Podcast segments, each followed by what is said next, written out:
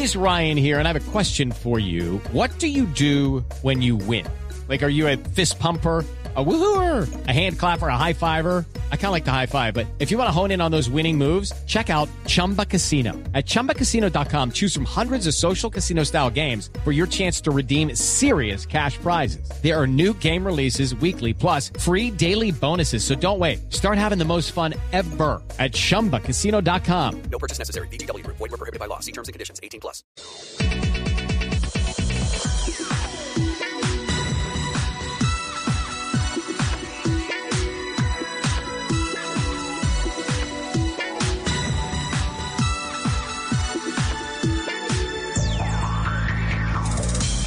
Hola amigos, ¿qué tal? Qué gusto saludarlos, darles como todos los sábados nuestra especial bienvenida a esta hora que marca el inicio de Autos y Motos aquí en Blue Radio. Dos horas que se dedican semanalmente a todas las noticias y los protagonistas que tienen que ver con la industria de los autos, las motos, la competición a motor, infraestructura, seguridad vial y reflexión en emisiones especiales como la que tenemos el día de hoy para todos ustedes.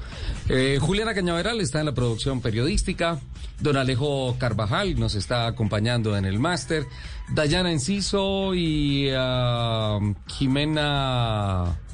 Galindo. Galindo, Jimena Galindo, se me estaba escapando el apellido de Jimena, en la plataforma digital y el equipo periodístico de Autos y Motos, reflexivos, con muchas noticias y obviamente dispuestos a compartir estas dos horas con todos ustedes. Este sábado que es el principio del fin de la Semana Mayor y el principio de la operación retorno, gran operación que se tiene que hacer en todas las carreteras del país, obviamente implorando por un excelente comportamiento de todas las personas que estén al frente o del volante o de los manilares o con los pedales o en lo que se vaya a mover. Por favor, siempre la prioridad es la seguridad y la vida. Lupa, ¿cómo estás? Bienvenida. Mi querido Ricardo, muy pero muy buenos días. Feliz como cada sábado de poder estar aquí con ustedes y obviamente con nuestros oyentes compartiendo estas dos horas de afición por los motores. Espero, mi querido Ricardo, que Señora. eh, hayas aprovechado esta Claro. semana para doblar rodilla y pedir perdón por todo lo que has hecho durante todo un año. No, porque usted estuve, le toca. No, estuve perdón. orando, perdón pido todos los días. No, porque a ti te toca, te toca hacer la consolidación de año a año, o sea, de Semana Santa a Semana Santa para poder doblar rodilla. he estado muy reflexivo, he estado entregado a la oración, no porque sea la Semana Santa, no, sino que soy una persona que se considera de una alta dosis espiritual diariamente y ah, pues bueno, no, celebro todos estos acontecimientos. Les recuerdo nuestro Twitter, arroba Blue Autos y Motos, arroba Ricardo Soler 12, arroba Luz Euse. Y por supuesto, nuestro queridísimo hoy, Azulito parece una nubecita, nuestro queridísimo arroba Asensio Nelson.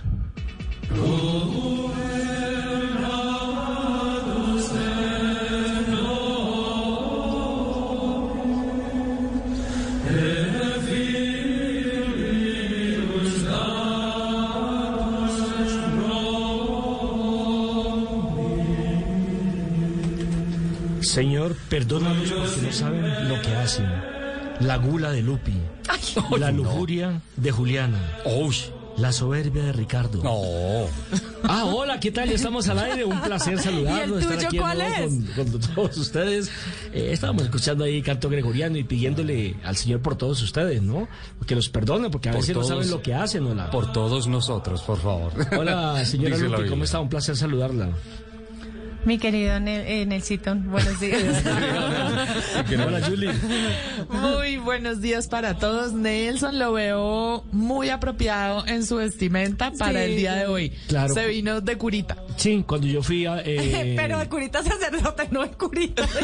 Juliana, eh, don Ricardo, señor director, buenos días. ¿cómo estás? ¿Cómo estás, don Nelson? Cuando No. yo fui a Colito. Ah, yo también fui a ¿Me permites cuenta la historia rápidamente? Por favor. Nelson se preparó para ser sacerdote en eh, la arquidiócesis de Ibagué y eh, estudió, estudió teología y se destacó en lo poco que alcanzó a estudiar, porque Lupi tiene razón, lo expulsaron.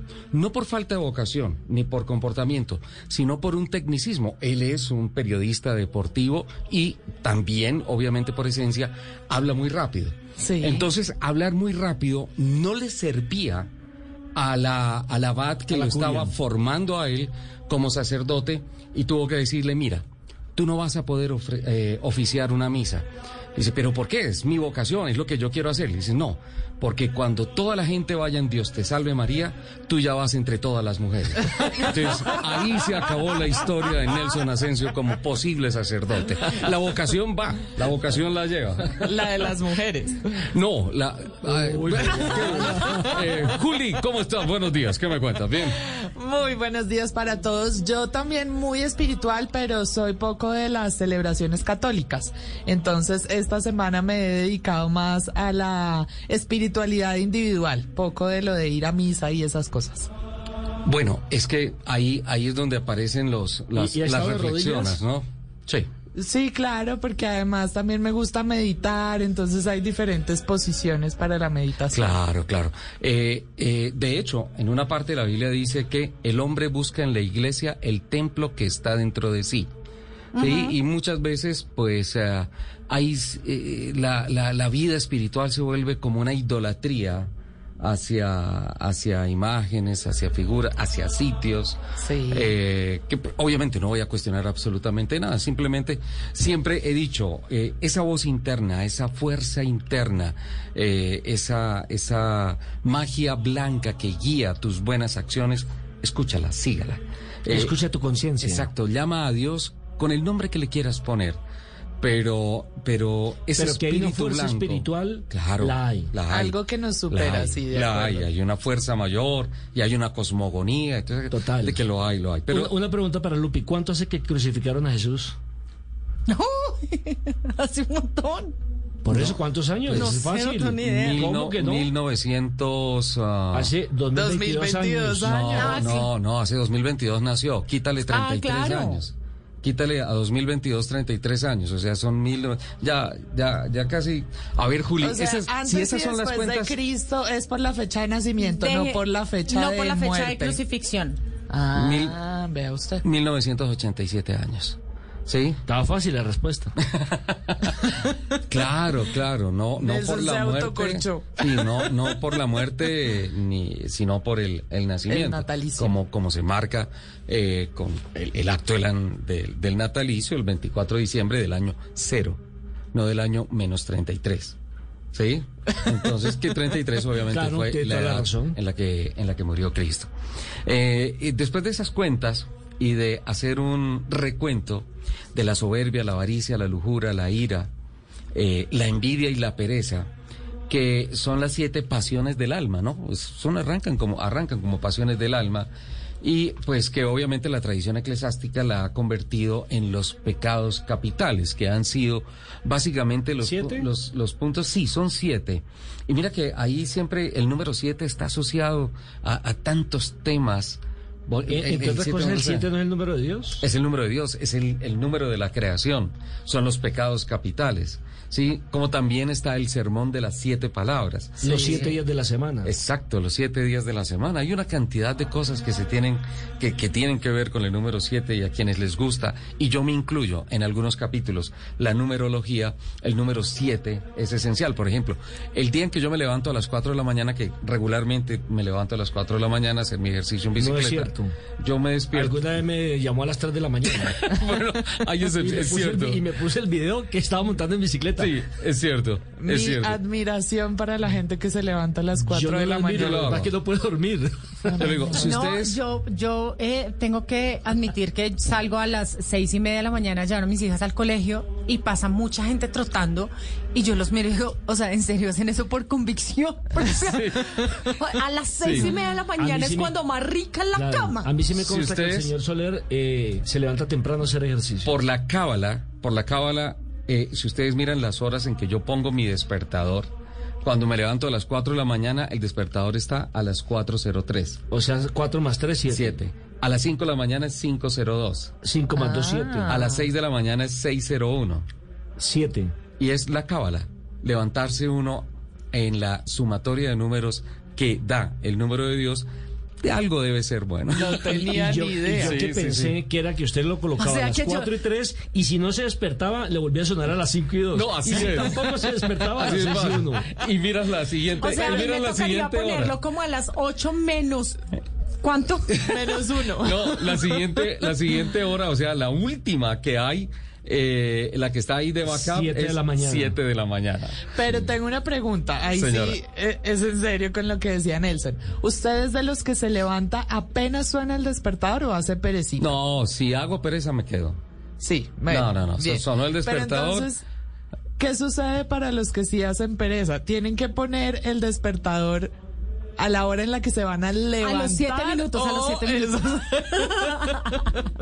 Punto de análisis. Gracias, Juliana, por, por poner ese, ese, ese ¿Tema? No, no sé, ese tema sobre la mesa, porque la pereza es el séptimo pecado capital. Y no sé si me, me permitas arrancar de atrás para adelante, porque eh, a lo largo de esta semana he tenido la oportunidad de hablar con directivos de la industria del automóvil, con presidentes de compañías, con personas que tienen que ver con movilidad y me he dedicado eh, una buena cantidad de horas y de días a la lectura de, en particular, tres libros que he encontrado digitalmente. Uno, La movilidad urbana y ciudad sustentable, que son las experiencias de los casos de movilidad de Curitiba y Nantes desde eh, la perspectiva de sustentabilidad. Es un, un libro muy bueno, escrito por Natalia Escudera Peña. Eh, otro libro que estoy leyendo es Movilidad Urbana y Espacio, ¿De quién? de es un una investigación que adelantó, eh, que tiene varios autores y que adelantó la Universidad Piloto de Colombia. Ok. Y eh, uno que me llamó la atención por el título, Redondea, que es Repensando la movilidad urbana de una forma sostenible. Es de Bresca, de la editorial Profit. Y la verdad, he encontrado una cantidad de eh, estudios recientes y otros de vieja data que describen los problemas de movilidad del planeta de una forma sensacional, pero especialmente esos tres libros, sin saberlo, apuntan a la inmovilidad de Bogotá. Eh, la semana previa a Semana Santa se presentaron las movilizaciones de los motociclistas, ya Sí. por el tema tan cacareado y que hemos hablado tanto aquí en Blue Radio y particularmente en Autos y Motos. Sobre esto queda una reflexión y la reflexión es eh, ¿cómo va a ser Bogotá dentro de 10 años, 20 años y 50 años? Que son las preguntas que se hacen en movilidad urbana y sustentable en los casos de Curitiba y Nantes para decir, bueno, vamos a empezar a trabajar por el tema de la movilidad para solucionar el trancón de este fin de semana, de esta Semana Santa, de la próxima Navidad. No, dentro de 10 años, en Claro. 20 y en 50 años. Y hay una cantidad de pecados que encuentra uno entre líneas de lo que se ha hecho versus lo que se debería hacer, que dibujan perfectamente la inmovilidad de la capital de la República. Entiendo que el programa es nacional, que Autos y Motos es nacional, pero así como se replican casos de éxitos en Bogotá en temas de movilidad, también se replican casos de fracaso y desgraciadamente es lo que más se ha copiado en las capitales intermedias del país. Aquí tuvimos ya un ejemplo con el famoso eh, tema de la calle 26. Oh, ¿Cuánto sí. dio de qué hablar? ¿Cuánto dinero se robaron? Oh. Y no es que haya solucionado del todo el tema de movilidad, sobre todo porque se decía que el Transmilenio iba a llegar al aeropuerto, cosa que no se dio. Está, se está ya, Sí, está, pero, en su momento no, Sí, y fue una momento. promesa. Exactamente. Eh, tuvieron que sacar Una un- mentira. un- un- otro dinero extra para poder eh, completar la obra. muchísimo dinero esto. Exactamente. Y lo otro, eh, yo siempre sostenido que el que va al aeropuerto, eh, yo no he visto, seguramente que sí ha ocurrido, pero yo no he visto, por ejemplo, a alguien que se va con la maleta al Transmilenio para ir al aeropuerto. Generalmente, el que tiene para comprar un tiquete aéreo, tiene para pagar un Para taxi. o tiene su carro particular, o alguien va y lo lleva al aeropuerto. Pero sabe Nelson que no creo que sea un asunto de que la persona tenga la posibilidad de pagar otro medio de transporte, sino que el Transmilenio no es un medio apto para que usted vaya encartado con su maleta. Pero, pero, si, usted eso. solito va ahí apachurrado muchas veces, pues ahora imagínese con maleta, con lo demás que lleva y en términos de seguridad también a la gente le da susto, porque si cuando usted no lleva nada la gente piensa en Claro. el celular, en la billetera, pues imagínese Vea, este usted lleva cuidando los la maleta, encima, La maleta, los dólares, hijos, los- los- pasaporte, Sí, los no. documentos. y Totalmente de acuerdo con el comentario de Juliana. Y para eh, terminar el tema, eh, lo que hicieron fue quitarle un carril de subida y de bajada a la 26, que era una de las avenidas Sí. más rápidas, y en donde afortunadamente el que tuvo visión fue el general Rojas Pinilla, por ahí en 1957-58, cuando decidió hacer la avenida El Dorado, que llegaba del centro de la capital de la República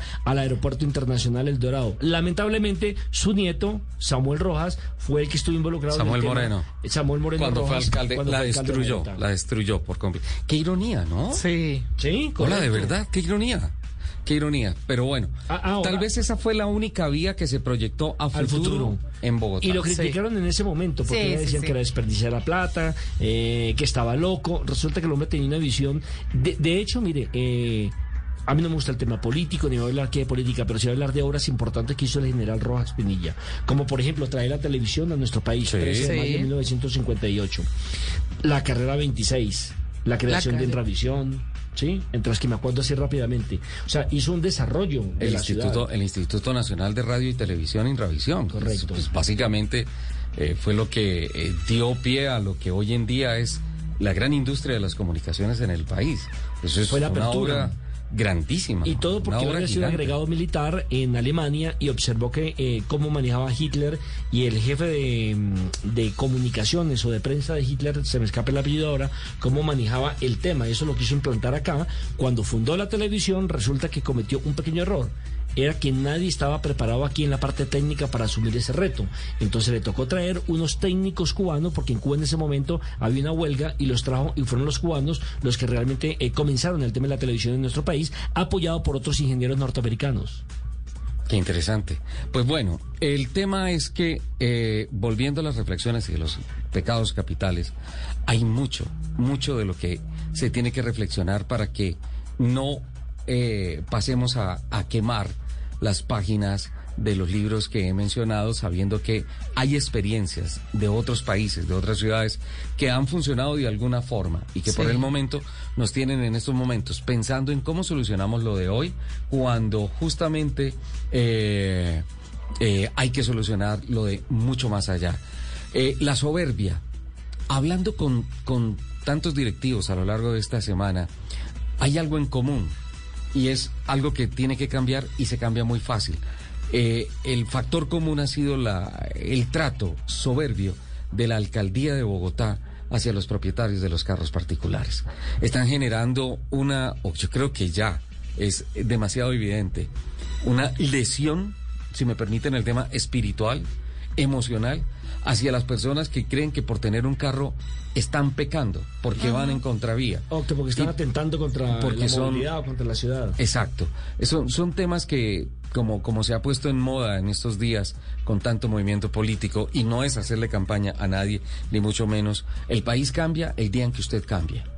Sí, Sí. Sí, yo creo cual, que por ahí tal cual. se pueden empezar a Y hacer lo otro negativo es que cada alcalde viene con su manual debajo haciendo lo que le da la gana. Aquí no hay un eh, programa o cronograma pensando en un futuro, en una eh, movilidad sostenible. Lo que pasa es que cada el que el que el alcalde de paso cada vez que llega uno diferente siempre por lo general es contradictor del que estaba antes. Ajá, y Entonces nada de lo que quiere estaba antes le hacer sirve. quiere hacer todo lo contrario de lo que ya se venía haciendo. Claro. Y es que justamente eso también tiene que ver con el tema de los pecados capitales, porque estamos en la soberbia y también gran parte de lo que sucede es que en la política hay muchos egos y se pone ese interés individual por encima de lo que la sociedad necesita. Y eso de la continuidad es tan esencial que, por ejemplo, en la experiencia de movilidad de Nantes, ¿sí?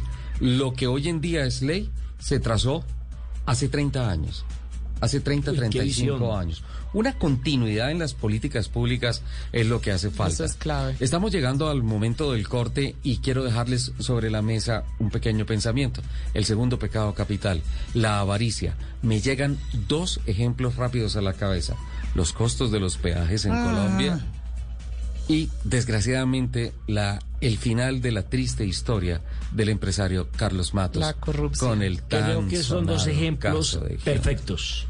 Entonces, am, Alejito, vamos a a los mensajes y ya continuamos con esto.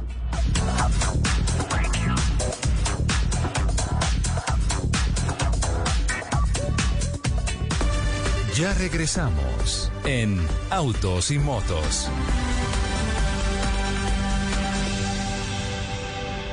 ¿Qué, qué alimenta mi mamá? Mi primera gran sonrisa, mis primeras palabritas, como crezco a toda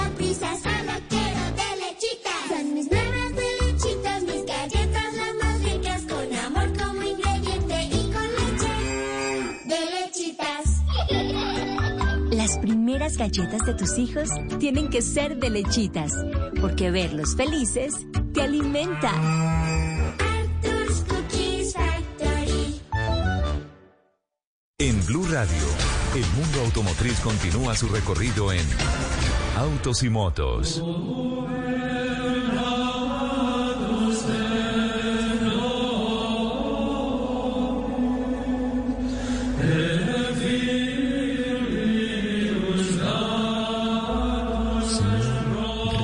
Juliana por la lujuria. No. Y lo peor de todo es que en el libreto se dice en la lujuria temas Juliana y Lupi. Pero van a hablar de la- no, la- no, van- no, no, no, van a no, hablar no, de las colecciones de no, carros. No, no, no, no, a mí me bajan de ese bus. Entonces, Habían- señor, perdónalo por la ira de Lupe. Bueno, que ahí básicamente se unen la soberbia y la ira. Para mí me parece que son eh, Sí, van de la manito. afines en, en, en mucha cosa. La avaricia. Eh, los peajes, sí, estamos en una transformación. Estamos en una revolución. Las vías 4G ya ah, son una realidad en el país, en buena parte de las regiones. Se han convertido en soluciones, sin duda alguna, pero incuestionablemente los costos de los peajes, comparados los kilómetros que hay de recorridos en, Entre peaje y peaje. eh, entre peaje y peaje no se compadece con lo que es el estándar internacional. No, porque Es incluso, la- absurdo. incluso creo que aquí la reglamentación dice que eh, no se pueden colocar dos peajes a menos de 100 kilómetros el uno del otro. 75 kilómetros tal vez fue la, la última, que de hecho he estado buscando y no he encontrado esa disposición. Parece ser que en algún momento, en algún momento de las Se normativas que rigen el Ministerio de Transporte, eh, desapareció esa, esa Por obra y normativa. gracia del Espíritu Porque Santo. hay No, muchas, pero hay si muchas. fue lo más anunciado, increíble. No, pero en estos momentos, yo, tarea, vamos a buscarlo. Porque, porque he buscado por todos los lados y he consultado con fuentes periodísticas que trabajan en el gobierno y no, y no he, no he recibido el documento donde yo no, definitivamente está por fuera, o sí, está vigente. Porque entonces O- o ya lo borraron. la ah, es que lo que me- a mí Eh, me parece que pronto borró desapareció por, arte y de magia. gracia del Espíritu. No, por arte de magia, no, obra y gracia del Espíritu Santo, que estamos en Semana Santa. Pero no le eches la culpa de todas las cosas al Espíritu Santo. Por arte de magia. Y la magia es espiritual. Y No, el sí, que lo borró, el Espíritu Santo. Y, y el que lo borró no creo que tenga un Espíritu Santo. Sí, no, para nada. Pues santo, santo no es. Porque habría, no por decir ilegalidad, sino inconstitucionalidad en muchos peajes que conocemos en el país. Yo tenía la norma que eran como 73 o 75 kilómetros. Tenía esa, esa referencia. Yo y la estuve buscando y, 75. y no, no, definitivamente no lo he encontrado por ningún lado. Ofrezco disculpas si hay algún oyente que sepa, por favor, que nos ayude a través de nuestras redes sociales, porque no tengo esa referencia. Eh, en la avaricia, definitivamente los peajes. Creo que se puede generar una revolución tan buena como la que tenemos, o mucho mejor que la que tenemos, sin pegarle tan duro al bolsillo de los usuarios de las carreteras en cuatro ruedas. Eh, porque también hay que marcar diferenciación. Las motos utilizan las vías y no pagan, Y no pagan. y no pagan peajes. Después de lo que pasó hace ocho o diez días en Bogotá, me da pánico pensar lo que va a pasar en Bogotá cuando alguien llegue a anunciar que definitivamente hay motos. Peajes para las motos o peor, pico y placa en la Que capital debe de ser así. Yo siempre he sostenido que aquí todos nos tenemos que meter en la misma bolsa. Y Claro. deben de ellos ser conscientes. Pero ¿qué pasa? Que quienes tienen que reglamentar, es decir, los políticos, los que están en el poder, no lo hacen porque consideran que van a perder unos votos importantes en las campañas políticas. Pero creo que con 5 millones de motos que hay en la capital de la República, hoy, hoy, para beneficio de todos, absolutamente de todos, eh, se necesita pico y placa y se necesita que paguen el peaje en las diferentes eh, rutas de Colombia. Claro, aunque debo decir que el comportamiento de la inmensa mayoría de los moteros que salieron o motociclistas que salieron a rodar por las calles de Bogotá fue bueno Hubo ciertos casos en donde eh, definitivamente la intolerancia fue la nota predominante. Me parece que las vías de hecho no son. Me parece que eh, sentarse a dialogar como se hizo entre la alcaldía y los líderes moteros eh, da siempre buenos resultados y pues ahí se van mezclando el tema de la soberbia que tiene que bajar, la lujuria que tiene que bajar, la avaricia que tiene que bajar sin duda alguna y eh, dejar también los temas de la envidia. En el tema de la envidia y la pereza, traigo a colación el tema de eh, puntualmente la pereza del gobierno en cuanto a la asignación veloz, o no asignación, sino a la liberación veloz de los cupos para los carros híbridos. Y eh, ahí también cae otro pecado capital, porque es que en virtud de que los cupos están tan restringidos, por ejemplo, eh, 2.300 unidades para este año, Sí. de las cuales creo que ya están registradas como 1.600, como la mitad, es decir, que para el 70% del tiempo que nos hace falta del año, No van a alcanzar. queda la alcanza. mitad, no alcanza, y eh, una ampliación a 3.000 unidades el año entrante. Por Dios, se tiene que liberar la cantidad de carros que pueda traer una marca de nuevas tecnologías que las traigan. Entonces, obviamente, como hay por parte del gobierno un cupo definido, pues entonces viene la carnicería y aparecen los delegados de unas marcas diciendo es que el mío es más híbrido que el suyo. Entonces, a ver cómo empiezan a sacar la cabeza para ver quién puede traer más Vendría que el otro. competitividad desleal en cierta forma. Claro, claro, y ahí es donde viene el tema de la envidia, porque yo creo una cosa, desde el momento en que tú hablas de híbridos no enchufables, híbridos enchufables y más adelante de eléctricos, ya estamos hablando de nuevas tecnologías que van a ayudar a qué? Al tema de acabar o disminuir la obsolescencia del parque automotor. Es que estamos girando con, eh, rodando en las calles con carros de promedios de 17, 20, 22 años. Un parque automotor muy viejo que ¿qué trae consigo? Contaminación y un factor de riesgo grandísimo, de los cuales si asociamos ese parque automotor a la falta de carros con las revisiones técnico-mecánicas, Además, que, hay que- unos que el número es bastante amplio, ¿no? Bastante grande eh, las personas que no van a hacer la revisión tecnomecánica. Ahora viene otro problema. Señor. Actualmente los carros híbridos enchufables o no enchufables, Ajá. hablo de los híbridos, no tienen pico y placa, ¿cierto? No, Sí. no. La gente poco a poco está haciendo ese cambio mental porque no es fácil por precios, por costumbre, eh, por mitos incluso de hacer ese cambio, ¿cierto? Sí. Y resulta que me encuentro eh, esta semana en un concesionario con una señora que dice ser muy amiga o tener un familiar trabajando en la alcaldía y trabajando el cuñado de ella en el Ministerio de Trabajo, Sí. diciendo que están estudiando De la posibilidad de colocarle, de transporte, perdón, eh, que tienen la posibilidad o que están estudiando la posibilidad de colocarle también pico y placa a los híbridos. Entonces, ¿dónde está el avance? ¿Dónde está la- el premio a la gente que quiera hacer ese cambio? Que cambio primero de mentalidad, segundo, que está haciendo una inversión mucho más eh, grande que comprar un carro eh, con eh, Combustible, con gasolina. combustible, o con combustible, ¿cómo es que usted le dice? Fósil. Fósil. Combustible Eh, fósil. eh, entonces, ¿a qué llevamos? ¿Cómo van a castigar a la persona que está haciendo ese cambio, que está intentando ese cambio y no compra directamente el carro eléctrico, pues por cuestión de precios y porque tampoco hay en el país? Sí, eh, yo quiero agregar al- eh, con lo que está diciendo Nelson. Agregarle. Gracias.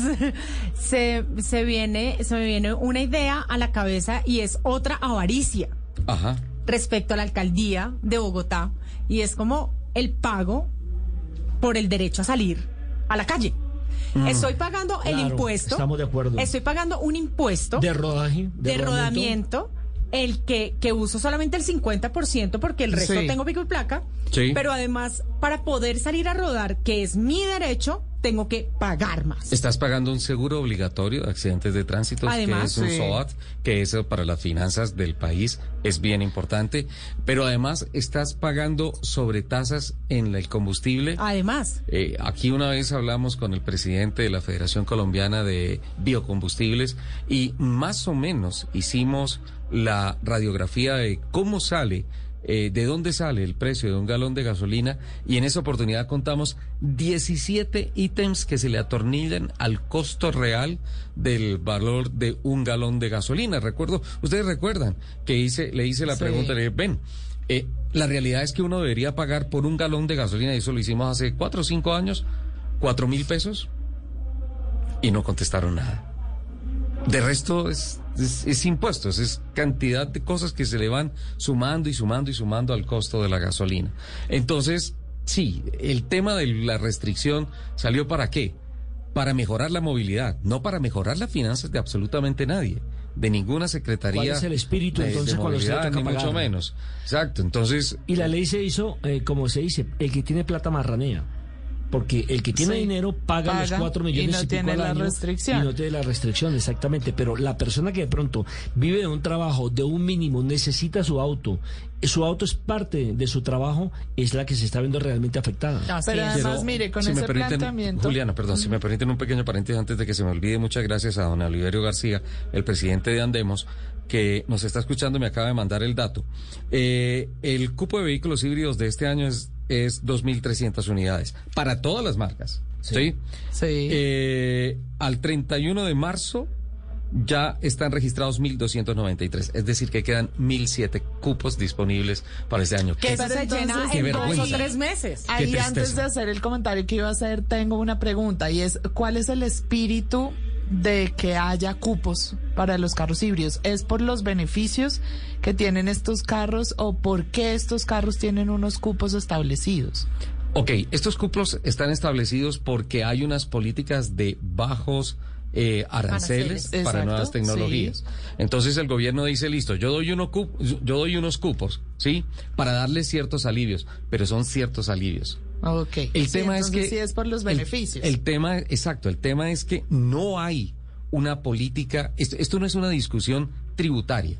Esto es una discusión de salud pública, porque en la medida en que lleguen carros con mejores tecnologías, se va a contaminar mucho menos el aire. Un par de minutos atrás lo dijo don Nelson Asensio. Y la obsolescencia, ¿con qué se acaba? ¿Con qué se combate? Con nuevas tecnologías.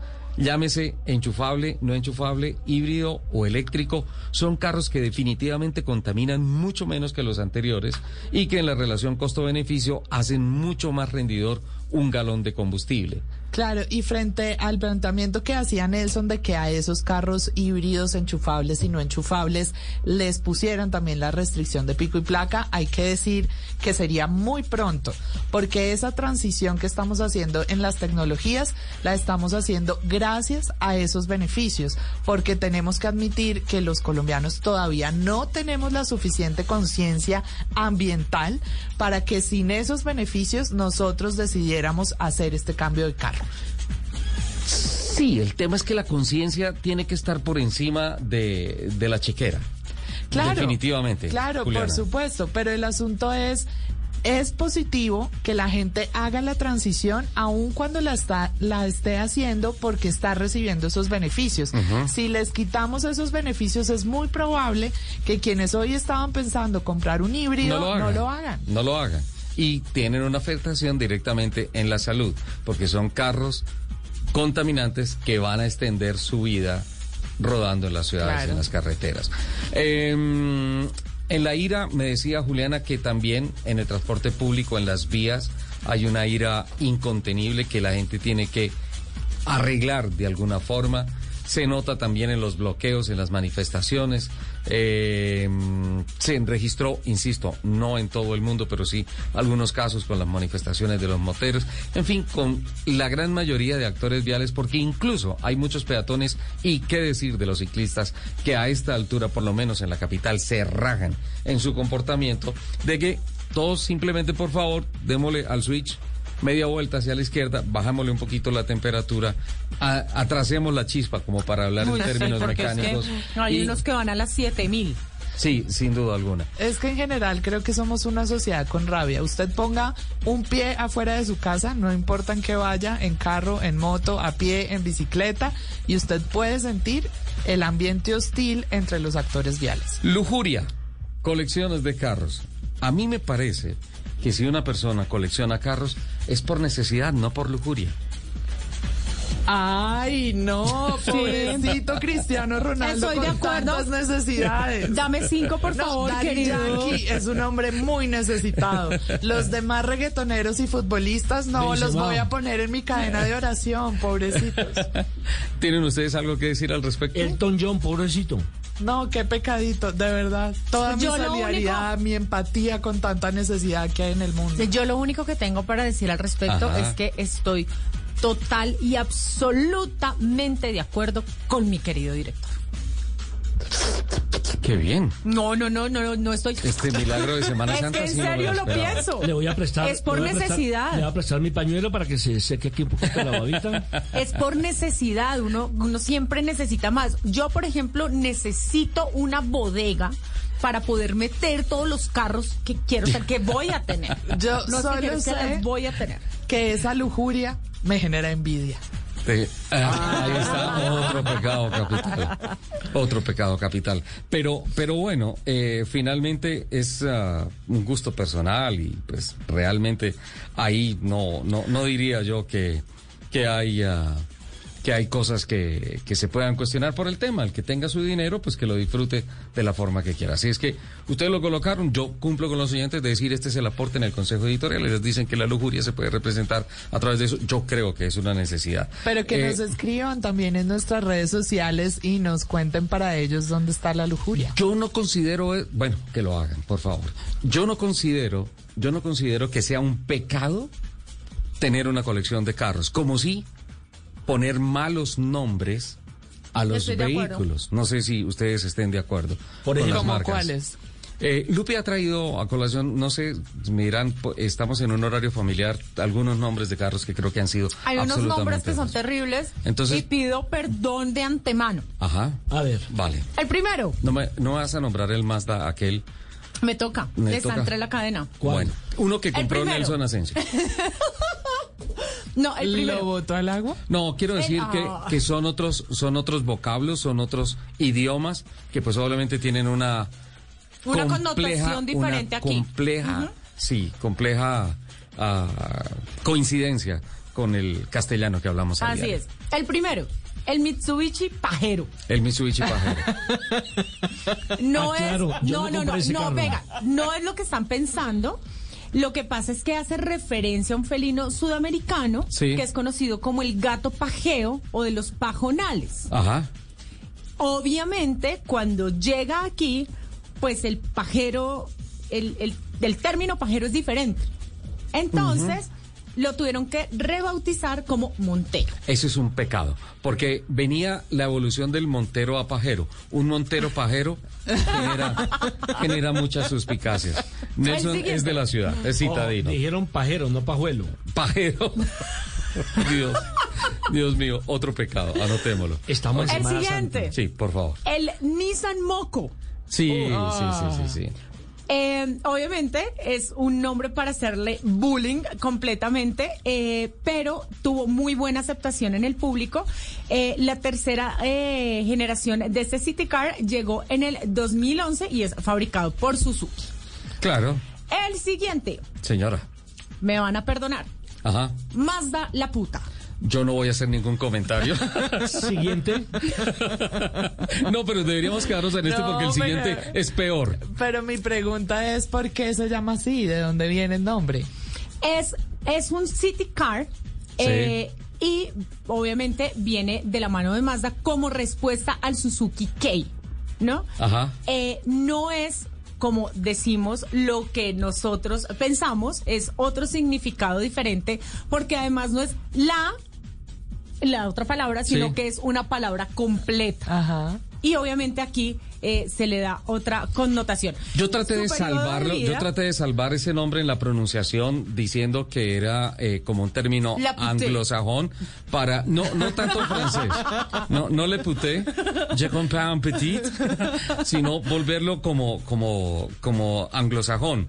Eh, tú sabes que la T cambia a R y tratar de salvarlo para convertirlo ¿La en la pura, pero resulta que el origen del término no es anglosajón, entonces no, no, no, hay nada que hacer. ¿Y el origen es de, de qué idioma?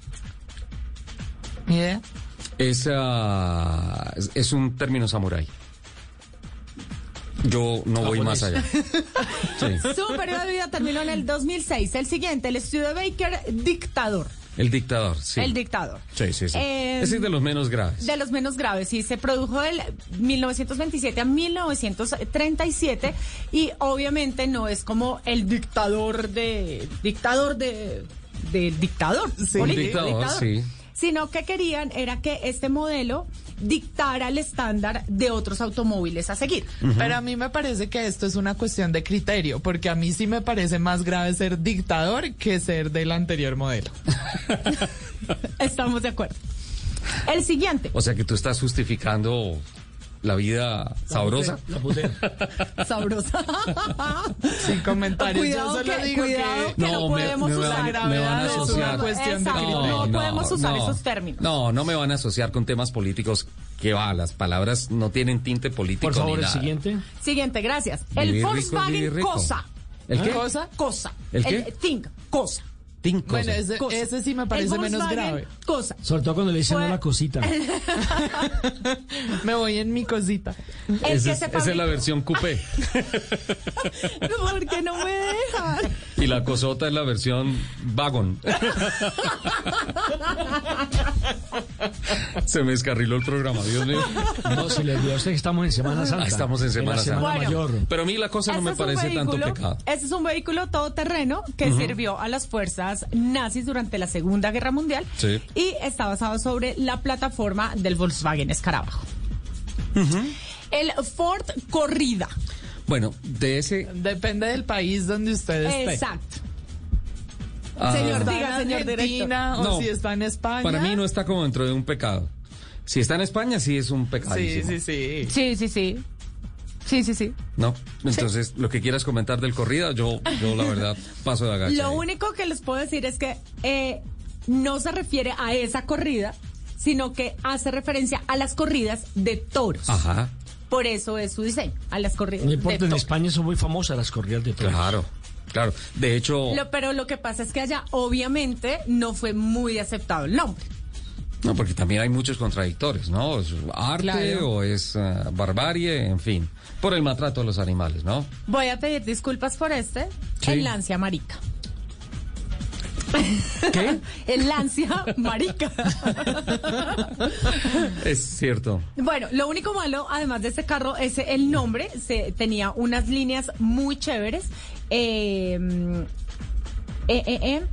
Tenía un motor 2.8 litros de tres cilindros y además eso era muy revolucionario para cuando se presentó, que fue en 1969. Sí, eso fue uno de los descaches grandes porque, eh, pues, realmente para cierto mercado, si bien puede ser, por ejemplo, para para el, el bloque nórdico, alguna cosa, un nombre puede Sí. tener como referencia otro. Otro, Y, y pongo un ejemplo muy fácil. El Swift FTI de acá, en Ecuador se llamaba Suzuki Forza. Sí. Sí, entonces, pues, y estando tan cerquita esos dos países, a mí me parece que sí, en esa época no era tan global el tema y por eso cada vez que me hablan de Lancia, inmediatamente yo me lanzo a hablar de el Denta Integrale y de toda su tracción 4 para los eh, rallies del mundial y de velocidad y todas esas cosas, antes de caer en esos, en esos descaches, digo yo, de proyección de mercado. Sí, señor. Y el último, el Kia Borrego.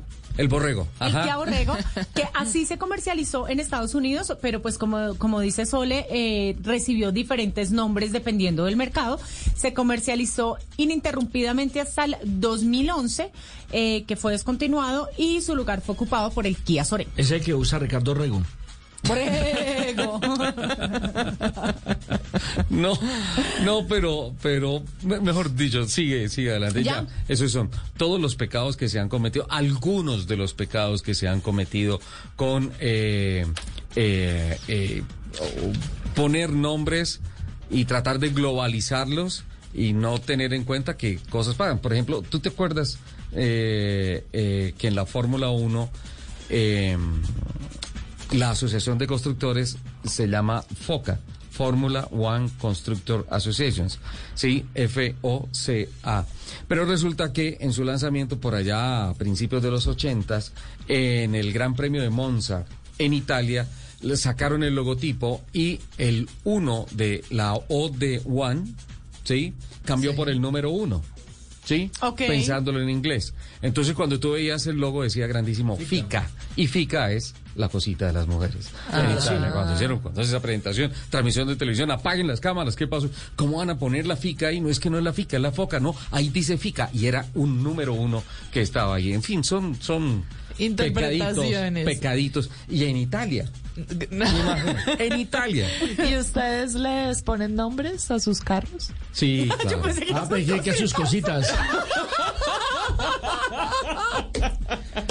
Pues, También pensé lo mismo. en lo que uno se monta le pone nombre, ¿no?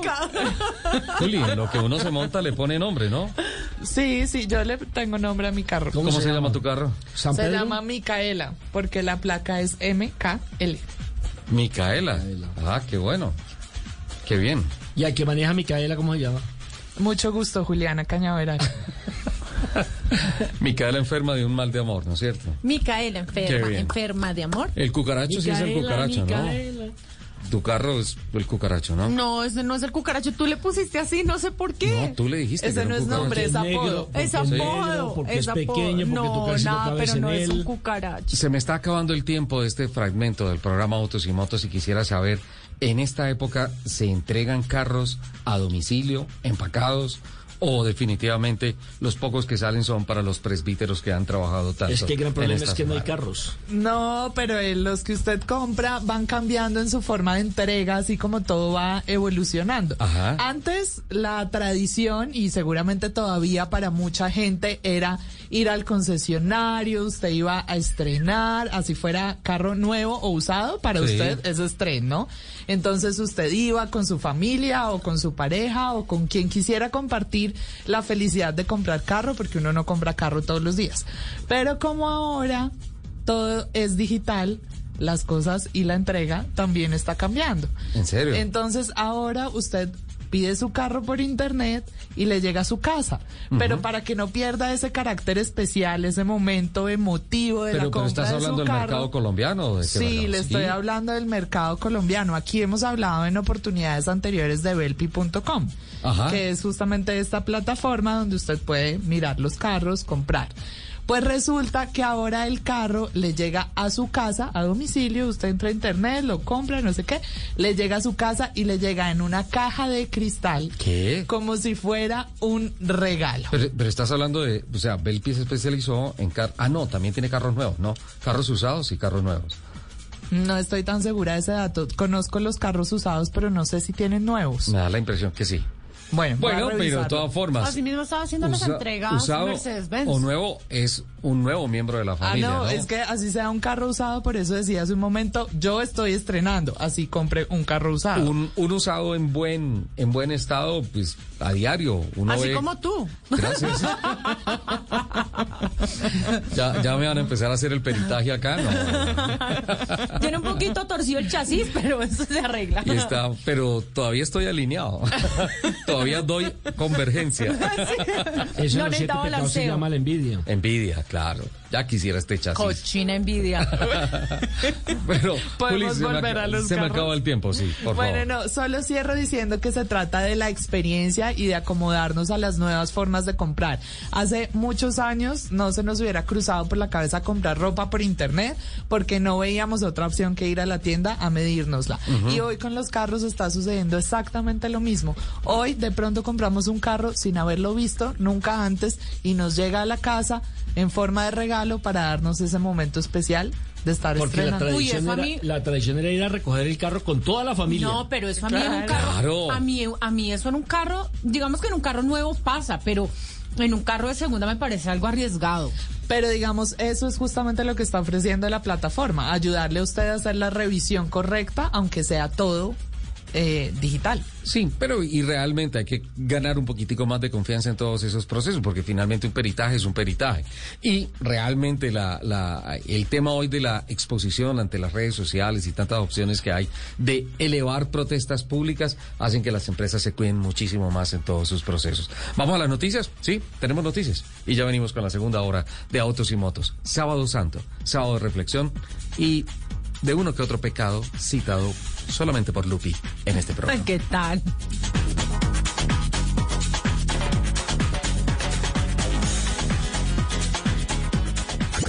Escuchas Autos y Motos por Blue Radio y BlueRadio.com.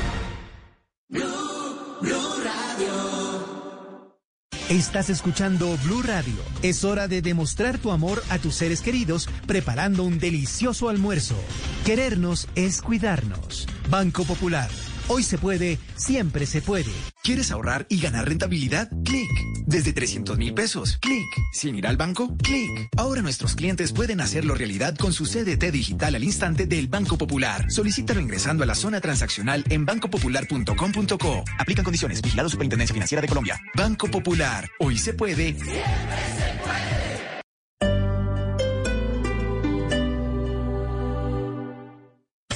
Este sábado en Travesía Blue los llevamos de viaje a Nevada en los Estados Unidos para conocer el árbol bíblico que inspiró a YouTube para componer uno de sus mejores álbumes. Hablaremos de los viajes sagrados que realizaron las mujeres más cercanas a la vida de Jesús. Algunos de estos textos son ocultos y no hacen parte de la Biblia. En Semana Santa el vino se toma a las mesas del mundo. Un experto nos hablará sobre esta bebida que siempre acompaña la Semana Mayor. Alisten maletas porque viajamos este sábado después de las 3 de la tarde con Travesía Blue. Travesía Blue por Blue Radio y bluradio.com.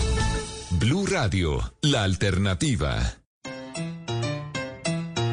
El sábado, pasadas las 9 de la noche, tenemos una cita con lo mejor de la salsa y la música afrocubana en Son Bárbaro. Acá en Blue Radio. No me falles. Estar actualizado es estar... Descargue Blue App. Nuevo diseño. Una app más eficiente y liviana. Notificaciones con información de última hora. Podcast, programación de Blue Radio y todas las señales nacionales Blue en vivo donde y cuando quiera. Descárguela en Google Play y App Store.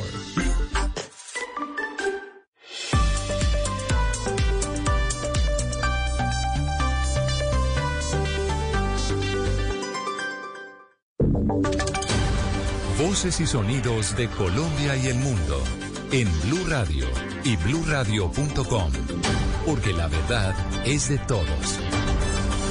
12 del día en punto, vamos directamente al Estadio Pascual Guerrero en la ciudad de Cali, donde a esta hora el país despide a Freddy Rincón. Hugo Mario Palomar, ¿cómo avanza la ceremonia? Buenas tardes. Hola Miguel, audiencia de Blue Radio, muy emotiva la despedida de Freddy Rincón. Han regresado a este escenario deportivo en el barrio San Fernando de Cali las grandes leyendas del fútbol profesional colombiano. Se han reencontrado nuevamente acá en este importante estadio de fútbol en donde jugó Freddy Rincón y en donde dio títulos importantes a la América. Aquí también se reunió la hinchada, por supuesto, muchas personas con camiseta de la América, pero también de la selección colombiana de fútbol. Escuchemos eh, a Oscar Córdoba, el arquero del Mundial de Estados Unidos 94 quien junto a Freddy Rincón hizo parte de ese equipo que derrotó en el Estadio Monumental de Buenos Aires a Argentina, la poderosa Argentina, cinco goles por cero. A Freddy hay que recordarlo, pues a aquellos que tuvimos la oportunidad de conocerlo personalmente, de, su alegría, de, su forma de ser como compañero, casi un hermano, y aquellos que no tuvieron esa oportunidad de recordarlo en la cancha, con sus gambetas, con su fortaleza y con todo lo que le entregaba la selección Colombia. Bueno, grandes del fútbol se han reencontrado aquí en la cancha del Pascual Guerrero. Adolfo El Tren Valencia, quien también hizo parte de esa selección colombiana de fútbol, de esa selección histórica. Recordó hoy a su gran amigo, a su hermano y paisano de Buenaventura, Valle de Cauca. Esto dijo El Tren Valencia. Todo lo que significó Frey para nosotros, buen compañero, a nivel selección, todo lo que hizo. Eso son cosas de que nosotros estamos muy tristes, muy tristes por la ida de Freddy, por la partida de Freddy. Y yo creo que todo el pueblo colombiano. Fue uno de los grandes, un, jugador que jugaba con mucha jerarquía, una persona muy humilde, muy sencilla, que están sus amigos acompañándonos. Y aquí estamos, hasta el último momento vamos a acompañarlo, pero muy, muy triste, muy triste por eso. Paula eh, Gómez, lo que sigue en esta programación hoy aquí, homenaje a Freddy Rincón. Hugo Mario, este homenaje continúa aquí en el Estadio Olímpico Pascual Guerrero hasta las 4 de la tarde. A esa hora eh, iniciará una caravana hacia el Cementerio Metropolitano del Sur, donde será sepultado Freddy Rincón. Hasta las 4 de la tarde podrán llegar los hinchas aquí al Estadio Olímpico Pascual Guerrero para darle el último adiós a este ídolo del fútbol colombiano. Muy bien, eh, escuchemos para terminar las palabras de Jorge Luis Pinto a esta hora aquí en el Pascual Guerrero. Le pudiéramos hacer un video a Freddy de cómo entrenaba él cómo se entregaba, cómo metía lo que eran sus partidos. Iba a llamar al pibe y le iba a decir, pibe, ahora sí que he jodido porque el compadre que le pasaba espacios libres no está. ¿A quién le va a meter esa pelota que metía espacios libres a este hombre que pasaba sin balón? ¡Qué espectáculo! Todos los goles que le hemos visto en estos días Son enfrentando al arquero a un volante mixto, a un volante que llegaba de atrás hacia adelante. Muchas gracias, Hugo Mario y Paula. Volveremos más adelante allí al Estadio Pascual Guerrero en la ciudad de Cali, donde el Valle y Colombia entera despide a Freddy Rincón. En otras noticias, un juez de la República dictó medida de aseguramiento contra cinco personas que habrían lavado más de 121 mil millones de pesos provenientes de Asia, Europa y Norteamérica. La noticia la tiene Kenneth Torres. En trabajo articulado de la Dirección Especial contra Lavado de Activos de la Fiscalía General de la Nación y la Policía Fiscal y Aduanera permitieron identificar a cinco personas que presuntamente prestaron sus nombres y los de cuatro compañías que representaban para legalizar dinero producto de operaciones simultáneas simuladas de comercio desde el exterior, según dijo Carlos Enrique Vieda, director especial contra el lavado de activos de la Fiscalía quienes entre el 31 de julio del 2010 y el 3 de octubre del 2017 habrían ingresado a distintas cuentas bancarias más de 121 mil millones de pesos girados de China, Estados Unidos, Panamá, Venezuela y Turquía. Este dinero fue sustentado en supuestas exportaciones a Venezuela, mismas que la Fiscalía General de la Nación comprobó no existieron. Los procesados fueron capturados en diligencia realizada simultáneamente en Cúcuta, Valledupar y Bogotá. Con la detención del supuesto cabecilla de la organización se habría impedido el lavado de 20 millones de dólares que pretendían ingresar al país. Gracias. En información internacional, el embajador ucraniano ante la, ante la Santa Sede expresó su agradecimiento al Vaticano por la acción en la que dos mujeres, una rusa y una ucraniana, cargaron ayer la cruz durante el Via Crucis celebrado en Roma, Dana. Sí, Miguel, a pesar de que el embajador y en general toda la comunidad ucraniana se vio molesta por la decisión en la que una mujer ucraniana y una mujer rusa cargaron juntas la cruz durante la procesión de la decimotercera estación del Via Crucis celebrada ayer en el Coliseo de Roma, el embajador ucraniano ante el Vaticano escribió en su cuenta de Twitter que durante una reunión celebrada esta mañana con el secretario de Estado del Vaticano, Pietro Parolin, hablaron sobre temas alrededor de la guerra, pero también expresó su agradecimiento por este acto en el que estas dos mujeres cargaron la cruz a pesar del conflicto que se está viviendo en sus países. Gracias, Dana. Y en deporte, los periodistas, los periodistas, no, los jugadores colombianos que se encuentran jugando a esta hora en Europa, ¿cómo le fue a Lucho en el partido de Liverpool, Santiago? Pues Miguel Luis Díaz jugó 85 minutos y ayudó a su equipo el Liverpool que se clasificó a la final de la FA Cup tras vencer al Manchester City 3 a 2 en Wembley. Más temprano el Tottenham cayó en casa 1-0 frente al Brighton. Davison Sánchez fue suplente. En España, Johan Mojica se hizo presente con el primer gol del Elche que venció 3-0 al Mallorca. En la Premier League rusa, el Zenit de San Petersburgo venció 3 a 1 al Ural con Wilmar Barrios como titular. El CSK de Moscú con Jorge Carrascal empató a un gol frente al UFA FC y a esta hora en Italia Juan Guillermo Cuadrado y la Juventus enfrentan al Boloña de la serie por la Serie A, más bien en el encuentro que va al minuto 33 se encuentra 0-0. Muy bien, Santiago, muchas gracias. Son las 12 del día, 6 minutos. Hasta acá esta actualización noticiosa. No se les olvide que todos los detalles los encuentran en www.bluradio.com. Continúen con Autos y Motos. Camionetas Volkswagen. Más que un SUV, un SUV Volkswagen presenta. Okay, round two. Name something that's not boring. A laundry? Ooh, a book club. Computer solitaire, huh? Ah, sorry, we were looking for Chumba Casino. That's right. ChumbaCasino.com has over 100 casino style games. Join today and play for free for your chance to redeem some serious prizes. ChumbaCasino.com. No purchase necessary. Void where prohibited by law. 18 plus terms and conditions apply. See website for details. Estás escuchando Autos y Motos por Blue Radio, la nueva alternativa.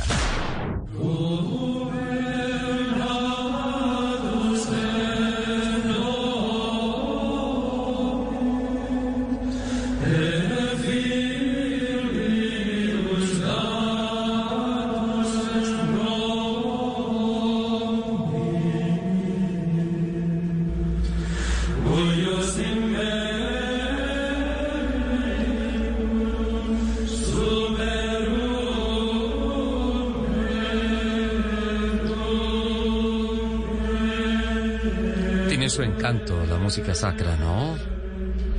Muy espiritual, eh, música para reflexionar, para pensar para hacer también una autoevaluación de qué hemos hecho bien, qué hemos hecho mal, qué tenemos que seguir haciendo bien, cómo nos tenemos que proyectar. Bajarle también, a la eh, dosis de pecados. Y también para eh, relajar el alma, Sí, claro, claro. el espíritu. Es, es momento de recogimiento, ¿no? La conciencia, La, semana Lupi. mayor, ¿no? De la conciencia, ¿cargas muchos lastres, ¿La qué? Sí, yo creo que... Finalmente ella dice que ya no carga nada porque la conciencia creo que la dejó hace rato en el parqueadero de la casa. Pero bueno, no, te seguimos amando, Lupi.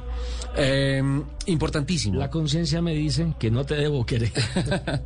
Pero el corazón, Negrita. que, Que sí, debo. Eh, arrancamos el programa una hora atrás hablando sobre lo importante que es este fin de semana por la movilidad masiva que se va a presentar en todas las carreteras del país.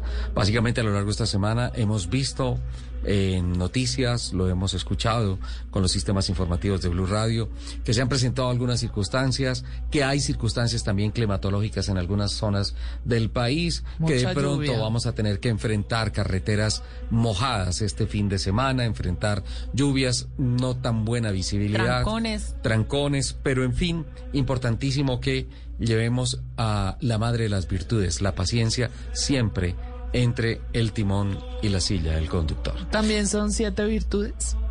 Las virtudes deberían ser infinitas, ¿no? Pero podríamos empezar a enumerarlas. Eh, ya venimos con los siete pecados capitales que nos dieron pie para hacer muchas reflexiones y compartir también algunas noticias con todos nuestros oyentes. Las virtudes deberían ser muchísimas más de siete, o por lo menos deberían ser más arrolladoras que los siete pecados capitales. Un poquito más adelante me voy a despachar con el sermón de las siete palabras, que tranquilos, no es para ustedes, vivo feliz y le doy gracias a Dios por tener un equipo de trabajo como el que conforman ustedes, Oh. pero sí acudo a don Nelson Asensio para hacer algunos mensajes importantes para las personas que se van a mover este fin de semana por las carreteras. Obviamente yo doy por descontado que no debería hacerlo, eh, siempre arrancar por donde se tiene que arrancar, la verificación de la documentación del automóvil, un chequeo preventivo antes de los viajes, verificación del estado de las llantas, el sistema de fluidos, los sistemas eléctricos, los sistemas activos y pasivos de seguridad, en fin, todos estos temas que tienen que convertirse en un vehículo idóneo para moverse en las carreteras del país. Pues para el plan retorno tienen que tener mucho cuidado porque la gente eh, llegó de vacaciones, muchos eh, eh, muchos consideran que la semana mayor que debe ser una semana de reflexión la toman como semana vacacional, ¿sí? Y van a diferentes eh, partes, van a visitar el mar, van a las fincas, van a las ciudades de pronto donde son origen, donde reciben alguna invitación. Y por ejemplo, para quienes viajan en avión, eh, mucho creo con el tema de la cédula, porque es que o se les queda o la dejan en el momento en que se la pide el usuario, el, eh, la persona encargada en el aeropuerto de revisarle los papeles y a veces en cualquier momento se queda sobre el escritorio. Uy, ¿sí? qué Suele encarte. suceder demasiado, ¿no? Eh, ahora les voy a contar una anécdota que, que me sucedió en un viaje internacional. Y segundo, para los que salen del país, ojo con el pasaporte que también es otro de los documentos que por lo general se refunden o lo dejan guardado en la cartera o no saben dónde lo tienen. Carnet de vacunación con todo el esquema completo. Sí. Que eso es lo que están pidiendo para poder ustedes salir del país o para poder viajar entre ciudades. Eh, llevar, atención, el ticket digital o físico que muchas veces se refunde también entre la casa la niña que lleva unas carteras grandotas que parecen una maleta de viaje, eh, refunden el tiquete, el tiquete eh, de el, el tiquete de abordo, el, El de abordar. el de abordar, sí. O pasabordo, pues, Ese, para que me el web checking es lo mejor que puede hacer uno en el Sí, teléfono. sí. y Uy, sí, listo. es lo máximo. Sí, exactamente. Atención, no te dejan subir al avión sin el tapaboca o la mascarilla. Esencial. Esencial.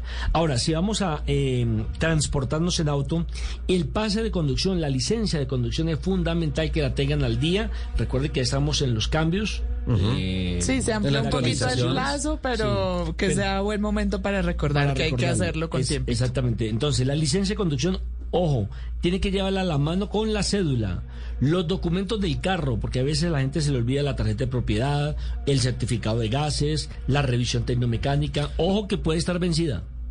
La técnico-mecánica. Y sí. en cualquier ciudad usted puede hacer el- la revisión tecnomecánica para quedar al día y no dar, como se dice popularmente, papaya, ¿cierto? Teniendo en cuenta que, por ejemplo, entre los documentos es importante tener la versión digital del SOAT, que es Sí. válida ante las autoridades. Ante cualquier Yo ya autoridad. solo tengo la versión digital. Claro. Está bien. El problema es que no le va a perder el teléfono. Bueno, a propósito de teléfono, llevar el teléfono y la póliza de seguro, porque ustedes no saben en qué momento la van a necesitar.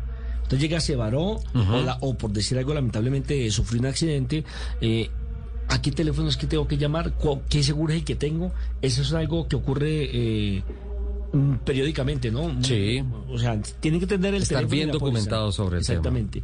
Llevar el cargador del celular y los audífonos para que usted no esté hablando con el teléfono, hay que ponerse los audífonos y ponerle el cargador porque la gente empieza a, a desesperarse cuando ve que se está quedando sin carga, qué hago, dónde hago y empiezas a mirar la carga y no está pendiente de la conducción, de la carretera. Si me permites, sabes que hay dentro de las enfermedades modernas, hay un nuevo estrés asociado a la descarga de la batería, esencialmente del teléfono celular y del automóvil.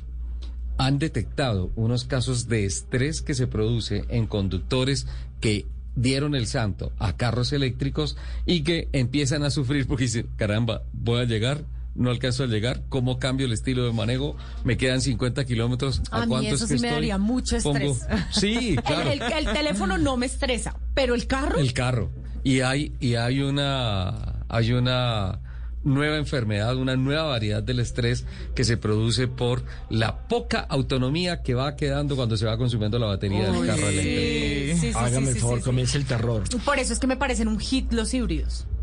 Totalmente de acuerdo, porque Colombia todavía no tenemos la tecnología para pensar en un viaje, por ejemplo, de aquí a Neiva, que son eh, 314 kilómetros aproximadamente, no hay sino una electrolinera en Melgar. Y paremos de contar. En Neiva entiendo que no hay todavía. No hay electrolineras en Neiva. Eh, pues eso me dijo el secretario de gobierno la vez que pensé llevar un eléctrico a Neiva en el mes de diciembre. Y ese, y ese paseo me parece tan rico, Bogotá Neiva me parece tan rico. En Ibagué ya hay tres en este momento. En Ibagué tres. Bueno, seguimos entonces con lo que usted debe llevar en su auto para el momento en que decida mm, devolverse las vacaciones. El botiquín de los primeros auxilios. Sí. Ojo con la gasa, ojo con las curitas, Pero ojo que con el todo esté vigente. Ahí, ahí va, ojo con el alcohol, pero no que tenga eh, vencimiento de hace seis meses, tres meses, porque inmediata, primero no le va a servir en un momento de accidente, y segundo, si algún agente de tránsito le revisa y se da cuenta que están vencidos, tome su parte para que lleve. Atención, revisar la llanta de repuesto, que esté en excelentes condiciones, porque muchos saben que la llanta está atrás, pero no saben si se desinfló, si no se desinfló, si Buen está bien, Está está bien. pinchada. Es correcto. A veces Pasa, ¿no? Pasa, Pasa. que tiene Pasa. la llanta de repuesto pinchada, entonces se pinchan y ya tiene dos llantas pinchadas y se fregó. Totalmente cierto, Lupi, totalmente cierto. Llevar una linterna, porque usted no sabe mucho más si conduce en las horas de la noche que puede pasar, llevar un chaleco reflectivo para que se lo coloquen en el momento en que usted se vara y lo identifiquen desde larga distancia. Eh, algo, algo tan simple como llevar los conos, por ejemplo, o los triángulos. Eso Los es triángulos lo más elemental, lo más elemental. Pero hay gente que coloca una valletilla. Uy. Y Pero además a dos metros, hace- a dos metros. Sí, pero además eso hace parte del Yo kit de seguridad obligatorio que uno tiene que llevar en el carro. Yo he ¿no? visto una, una mejor que las valletillas. Ponen a un niño con un teléfono Ay, celular no, prendido, sí. hacer así Es a increíble. cinco metros del carro para que la gente mío. vea y que se quite. Esto es, esto es lo he visto, nerviosa. lo he visto, lo Esto he es. Colombia. Bueno, llevar los cables de batería en caso de que usted necesita de, Para una inyección. Una- sí, prender nuevamente el carro. Ojo, llevar agua. Llevar un, un tarrito de agua para que vaya tomando, para que se esté refrescando y mucho más si está usted conduciendo por el territorio donde el clima es bastante alto. Eh, hacer paradas cuando se conduce por más de dos horas para que haga estiramientos, para que se despierte, para que no le los microsueños, estar atento y si alguien va al lado en la famosa eh, silla del copiloto, háblele. Establezcan un diálogo, porque es que el copiloto llega y se acuesta a dormir. Sí, sí, sí, sí. Uy, a mí me tocó, venga, hablando de copilotos, a mí me tocó una copiloto. En el 2013 que fuimos a La Guajira, Ajá. que hicimos una expedición Las con travesías extremas Higgs. con Shell, sí. Nunca De se te regreso. ese viaje. De regreso, El tuyo fue el de Yopal. No, no, el de ella fue por el embarazo. Nunca se lo olvidó. que Ah, no quedé no, no, no. embarazada ya, que no. No, sí Dios quedaste mío, embarazada. Que no. Bueno, ¿y qué? Entonces, la copiloto, ¿qué pasó? Pues aquí el que, querido señor director, me puso una copiloto, ¿Quién era? Laura Malaver. Ah, Laurita Malaver, la periodista. Sí, señor. Ajá. Que un gran saludo si nos está escuchando a esta hora, porque estamos a 3, 2, 1 de echarla al agua. Durmió desde que se subió hasta que se bajó aquí en Bogotá. ¿En serio? Y eso fueron 13 horas. ¿En serio? Yo, hablaba- yo tuve muchos diálogos internos durante ese Yo trayecto. por eso siempre Sí. me voy atrás porque esa sería yo de copiloto. ¿Sí? Sí, yo puedo. ¿Puedo, dormir todo el viaje de La Guajira a Pues si se Bogotá. duerme aquí haciendo el programa, ¿cómo le va a Yo puedo, yo puedo también echar al agua a, la- a alguien. Hágale, A ver. por favor. Hágale, Sí. hágale. Una vez, y es una persona que ustedes conocen. Es piloto del autódromo. ¿Sí? Yo no. Y es, no, tú no. Eh, pero yo una vez hice Valledupar, Bogotá. ¿Con? Saliendo a las 3 de la mañana más o menos. No, no, no, no, a las 4 de la mañana más o menos de Valledupar. Por eso, si uno sale a esa hora, ya sale con sueño. No, a esa hora uno está súper despierto. No, pero ¿quién? Además, No. se baja por San Roque, llega a Guachica, un caldito de pescado, eso es de desayuno Pero es y que- quedaste perfecto. Juli, ¿tú no te has fijado que uno para ir a trabajar se levanta a las 6 de la mañana y está muerto, con sueño, que no quiere nada, que la cama lo abraza hacia uno, que no se puede levantar? Pero si es para viajar, ¡ay! A las Claro, 5 pero claro. eso depende si es de ida o de regreso. Voy a hablar. Natalia Prieto. Natalia Prieto, piloto del Autostock Team. Saludos a Natalia Sí, con mucho a cariño. Natilla, un saludo muy especial. Pormenores del viaje no voy a contar porque no hubo. Salimos de Valledupar y la desperté en Aguachica. Vamos a desayunar. Ay, listo, Sole, sí, un desayuno.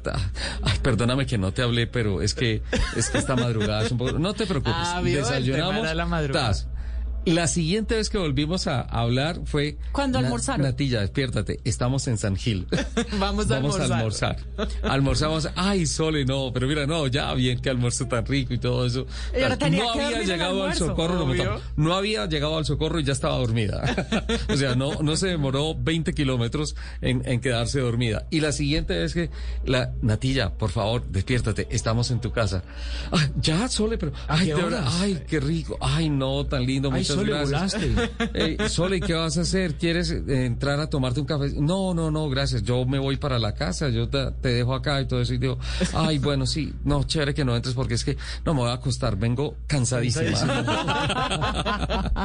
11 horas durmió, 11 y, horas. Y la historia que les iba a contar, ojo con los papeles cuando ustedes estén en el aeropuerto, con los documentos, porque alguna vez me tocó ir a, a Brasil a hacer un trabajo con la selección eh, brasileña que enfrentaba a Colombia aquí en Bogotá, y de ahí pasaba a Uruguay a transmitir Uruguay eh, frente a la selección de Bolivia, primer partido de las eliminatorias. Eso fue creo que para el Campeonato Mundial del 2010.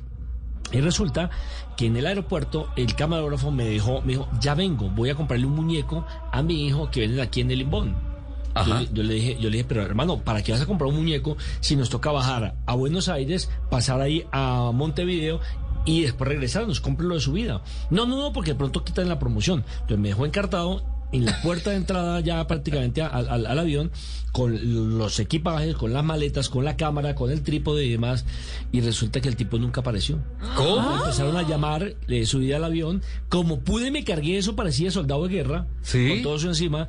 Cargué, entré al avión y ya el avión iba a despegar y me tocó hablar con el, con el avión y meterle un carretazo. Le dije, mire, nosotros vamos a levantar la señal para el mundo entero del partido, es el partido inaugural. Mire que el productor se me quedó, es que tuve, de- deme cinco minutos.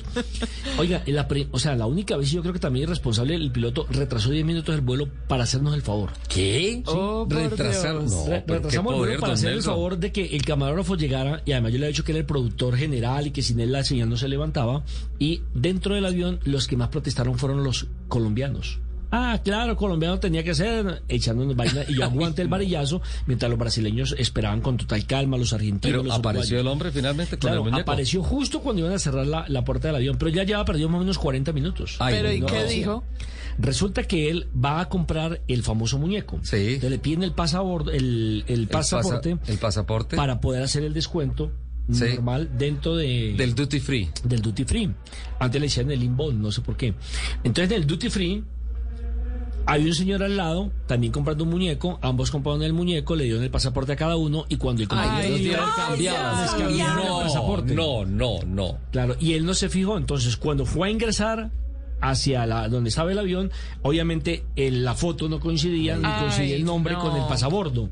Corra eh, mi compañero a tratar de localizar a ese señor y resulta que ese señor estaba de llegada, había salido del aeropuerto, había cogido un taxi. Ay, En, en esos 40 minutos que le estoy diciendo, ya entonces se empezaron a comunicar entre los taxistas. Alguien lleva un señor, ta, ta, ta, ta, estas condiciones, revísele el pasaporte, ta, ta, hasta que el señor Lo encontraron. y entonces tocó esperar que el taxi viniera nuevamente al aeropuerto, el señor subiera, lo dejaran ingresar a la zona de, de, de Limbón. Sí, de- del, duty, del free, duty free. porque ya le había salido. Entonces, ¿cómo Sí, volver a ingresar? claro. No te lo puedo creer. Toda esa historia. Pero yo quiero decirle que su camarógrafo Es es, el hombre más suertudo Sí, que hay en claro, el planeta. Sí, eso, pero eso ya no, se- o sea, Claro. si se fue, se fue y eso no se encuentra. Pero Claro. además Claro. lo espera el avión, E 40 minutos, el señor regresa. E irresponsable por comprarle un muñeco al hijo, habiéndolo podido comprar de su vida. De regreso, Entonces, sí. cada vez que alguien me dice, no, es que voy a comprar algo, yo lo primero que le digo es, con mucho gusto, de vuelta. De ida no compremos nada. Sin duda, sin duda alguna. Qué cosa. Pero bueno, estábamos en el recuento de todos los. La documentación De, to- que hay que de toda la documentación. Ahora, si usted viaja en barco, pregúntele a Lupe porque no sé qué necesita. Ajá. En barco, Lupi. Un chaleco salvavidas. Un chaleco salvavidas. No, pero, pero venga, porque ahí sí me dejó la inquietud seria. Por ejemplo, si yo voy a tomar un crucero, pues necesito también mi pasaporte. Necesitas tu pasaporte, necesito- necesitas tu carnet de vacunación. vacunación. Claro, sí, claro, claro, claro, que sí. claro. Necesitas pasaporte y la documentación. Obviamente, y muy factiblemente para salir del país, la primera, el, el primer protocolo de identificación sea la cédula, ¿no? Que es básicamente la documentación de acá. El pasaporte ya y las visas que se requieran en el caso que, por ejemplo, sea un crucero. Sin Claro. embargo, pues hay muchos cruceros que llegan a ciertas zonas cerradas que son comerciales para que las, las, las ah, personas que van en los cruceros estén de tránsito, más no hagan el ingreso real al Oficial país. al país, Sí, Eso favorece mucho al tema de, de hacer mucho más atractivos algunos cruceros Ahora, si que usted, van va, de puerto si en usted va en tren, eh, Juliana puede decir que se necesita en el tren. Pues en el tren usted necesita su boleto del tren Ajá. y depende de dónde a dónde va. Porque, por, Por, ejemplo, si es el TGV, que es el tren de gran velocidad en Europa. es que el iba a decir, si es entre los países de la Unión Europea, usted se solo necesita. necesita su tiquete, no, No se necesita necesita. nada más. pero sí necesita, sí necesita, eh, si usted es extranjero, el, pa- el, el pasaporte, pasaporte. y el carnet de vacunación. Ah, claro, en esta época carnet de vacunación se lo pueden pedir. Pero pues es que también muchos lugares del mundo donde usted lo debe llevar, debe tener su tiquete, su carnet, todo, pero de pronto ni se lo piden. Sí, exactamente, como nos pasó ahora en, en los juegos de eliminatorias, que nos pedían, por ejemplo, la prueba PCR y demás, tanto de salida como entraba, y jamás nos la pidieron. Pero seguramente usted no se la hace y se la pide. Claro, se la hay que tener Pinche todo en morfina. Ahora, por orden. ejemplo, Tristemente creo que muy pocos vamos a viajar en tren esta semana para la operación retorno aquí en el país. No. ahora, lástima. eh, eh, Es que atención. tengo que por- esperar que lo construyan. Por ejemplo, si usted va a México, acaban de, ca- de cambiar la reglamentación, ¿no? Ah, ya ¿sí? le exigen a la entrada, aparte del pasaporte, aparte del carnet de vacunación, de la prueba PCR, eh, la dirección y el comprobante de que usted tiene el, el tiquete de regreso, Sí. eh, la dirección y el comprobante del hotel, cuánto día va a durar, Sí. o de la persona a la cual usted va a visitar. La reserva. Sí, la reserva, se- o no entras al país. Sí, sí, sí, sí, las, las leyes migratorias cambiaron muchísimo en México y es una forma también de protegerse porque México está expuesta en estos momentos a una cantidad de migraciones que vienen desde Centroamérica eh, tremendas, que no significa que México sea el objetivo final, es obviamente Norteamérica, los Estados Claro, Unidos. Y también por temas de narcotráfico, también. Tremendo que ha sido para un flagelo, un flagelo terrible. Eh, qué rápido se nos fue este, este bloque eh, en las recomendaciones, pero sí, es esencial. En el medio de transporte en el que se vayan a mover este fin de semana, la operación Retorno Fuerte que arrancó, digo yo, desde anoche, viernes en la noche, ya muchas personas están empezando a anticiparse al trancón, por lo menos en el centro del país, al trancón de entrada salida, a Bogotá. Hoy, hoy la salida o el regreso de la gente va a estar duro porque la gente ya prefiere los sábados que los mismos domingos. Claro, claro, porque además si, si lo tomaron de vacaciones, muchas personas dicen, no, el domingo exponerme sabiendo que el lunes tengo que trabajar, llegar tarde, trasnochado, que los niños tienen que ir al colegio. Entonces se la juegan un día antes, por eso el sábado es esencial en el tema de, del retorno a... Y mire lo que sucede en Bogotá. Sí, la ciudad ha estado, entre comillas, eh, desocupada, ¿cierto? Pero Sí. resulta, resulta que mucha gente vino a Bogotá a pasar la Semana Santa en la capital, a visitar monumentos. Sí, yo aquí, sin duda. Yo aquí con estos dos monumentos, pues ¿para qué salgo? Y Los los monumentos. tiquetes aéreos también quiero decirles que día domingo estaban No, estaba todo vendido. Estaba todo vendido, sin duda alguna. Eso, tratar de conseguir un tiquete, ir a cualquier aeropuerto hoy a tratar de conseguir el tiquete, sería una lotería como el del camarógrafo que logró rescatar el, el pasaporte y su visa. Eh, vamos a mensajes de interés y ya venimos a la última media hora de Autos y Motos. Sábado Santo, sábado de reflexión.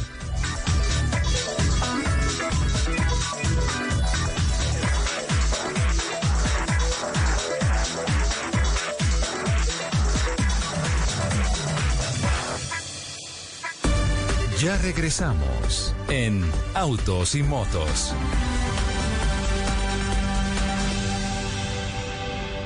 Si estás pensando en una camioneta, piensa en un SUV. Elige entre Volkswagen Nibus, T-Cross, Taos o Teramont, la camioneta perfecta para ti. Volkswagen, más que un SUV, un SUV Volkswagen.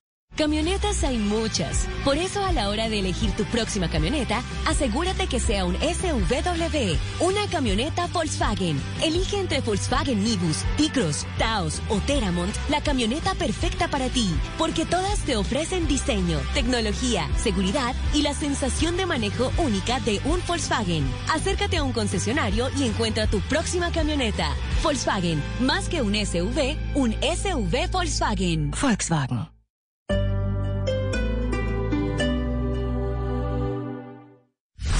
Humor, Si en la procesión del Via Crucis se la pasa mirando para todos lados buscando al de las paletas. Voz Populi. El general Palomino, desde el peaje general. Cierto, mi querido Jorge Alfredo, que todo fluye con normalidad. Eh, eh, precisamente acá tengo un camionero que nos puede darse de eso. Eh, señor, ¿cierto que todo está normal? Sí, señor, cómo no, todo normal. Me demoré 10 horas entre Girardot y Chinauta. Bueno, mucho manejando. Es para que vea, Jorge Alfredo, que todo está normal. 10 horas entre Girardot y Chinauta. Todo normal. Todo fluye normalmente ¿Normal? por las vías de Colombia. Un abrazo. Voz Populi. Alcaldesa, porque es que la cifra que nos da Silvia Charri, 14.604 celulares se han robado en Bogotá entre enero. Pura percepción. Yo tengo mi celular acá y no ha pasado nada, mi hermano. No, pero es que usted lo tiene allá y usted anda con su... Alcaldesa. De lunes a viernes desde las 4 de la tarde. Si es opinión y humor, está en Blue Radio, la alternativa.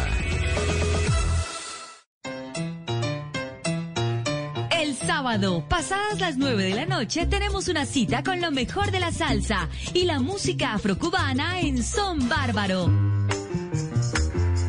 Acá en Blue Radio. No me falles.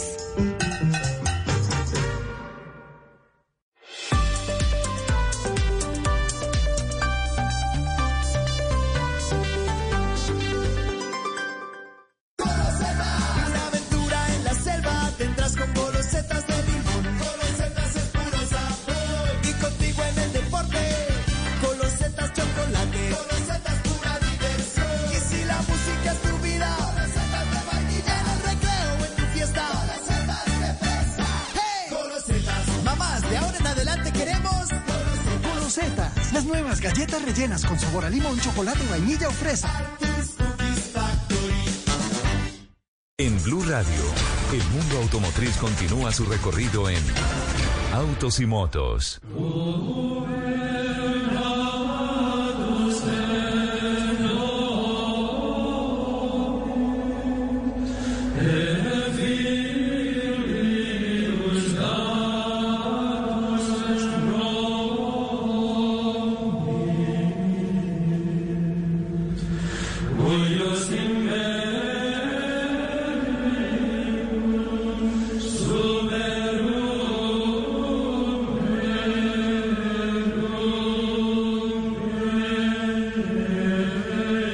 A la parte final de Autos y Motos, hoy, sábado santo, de reflexión.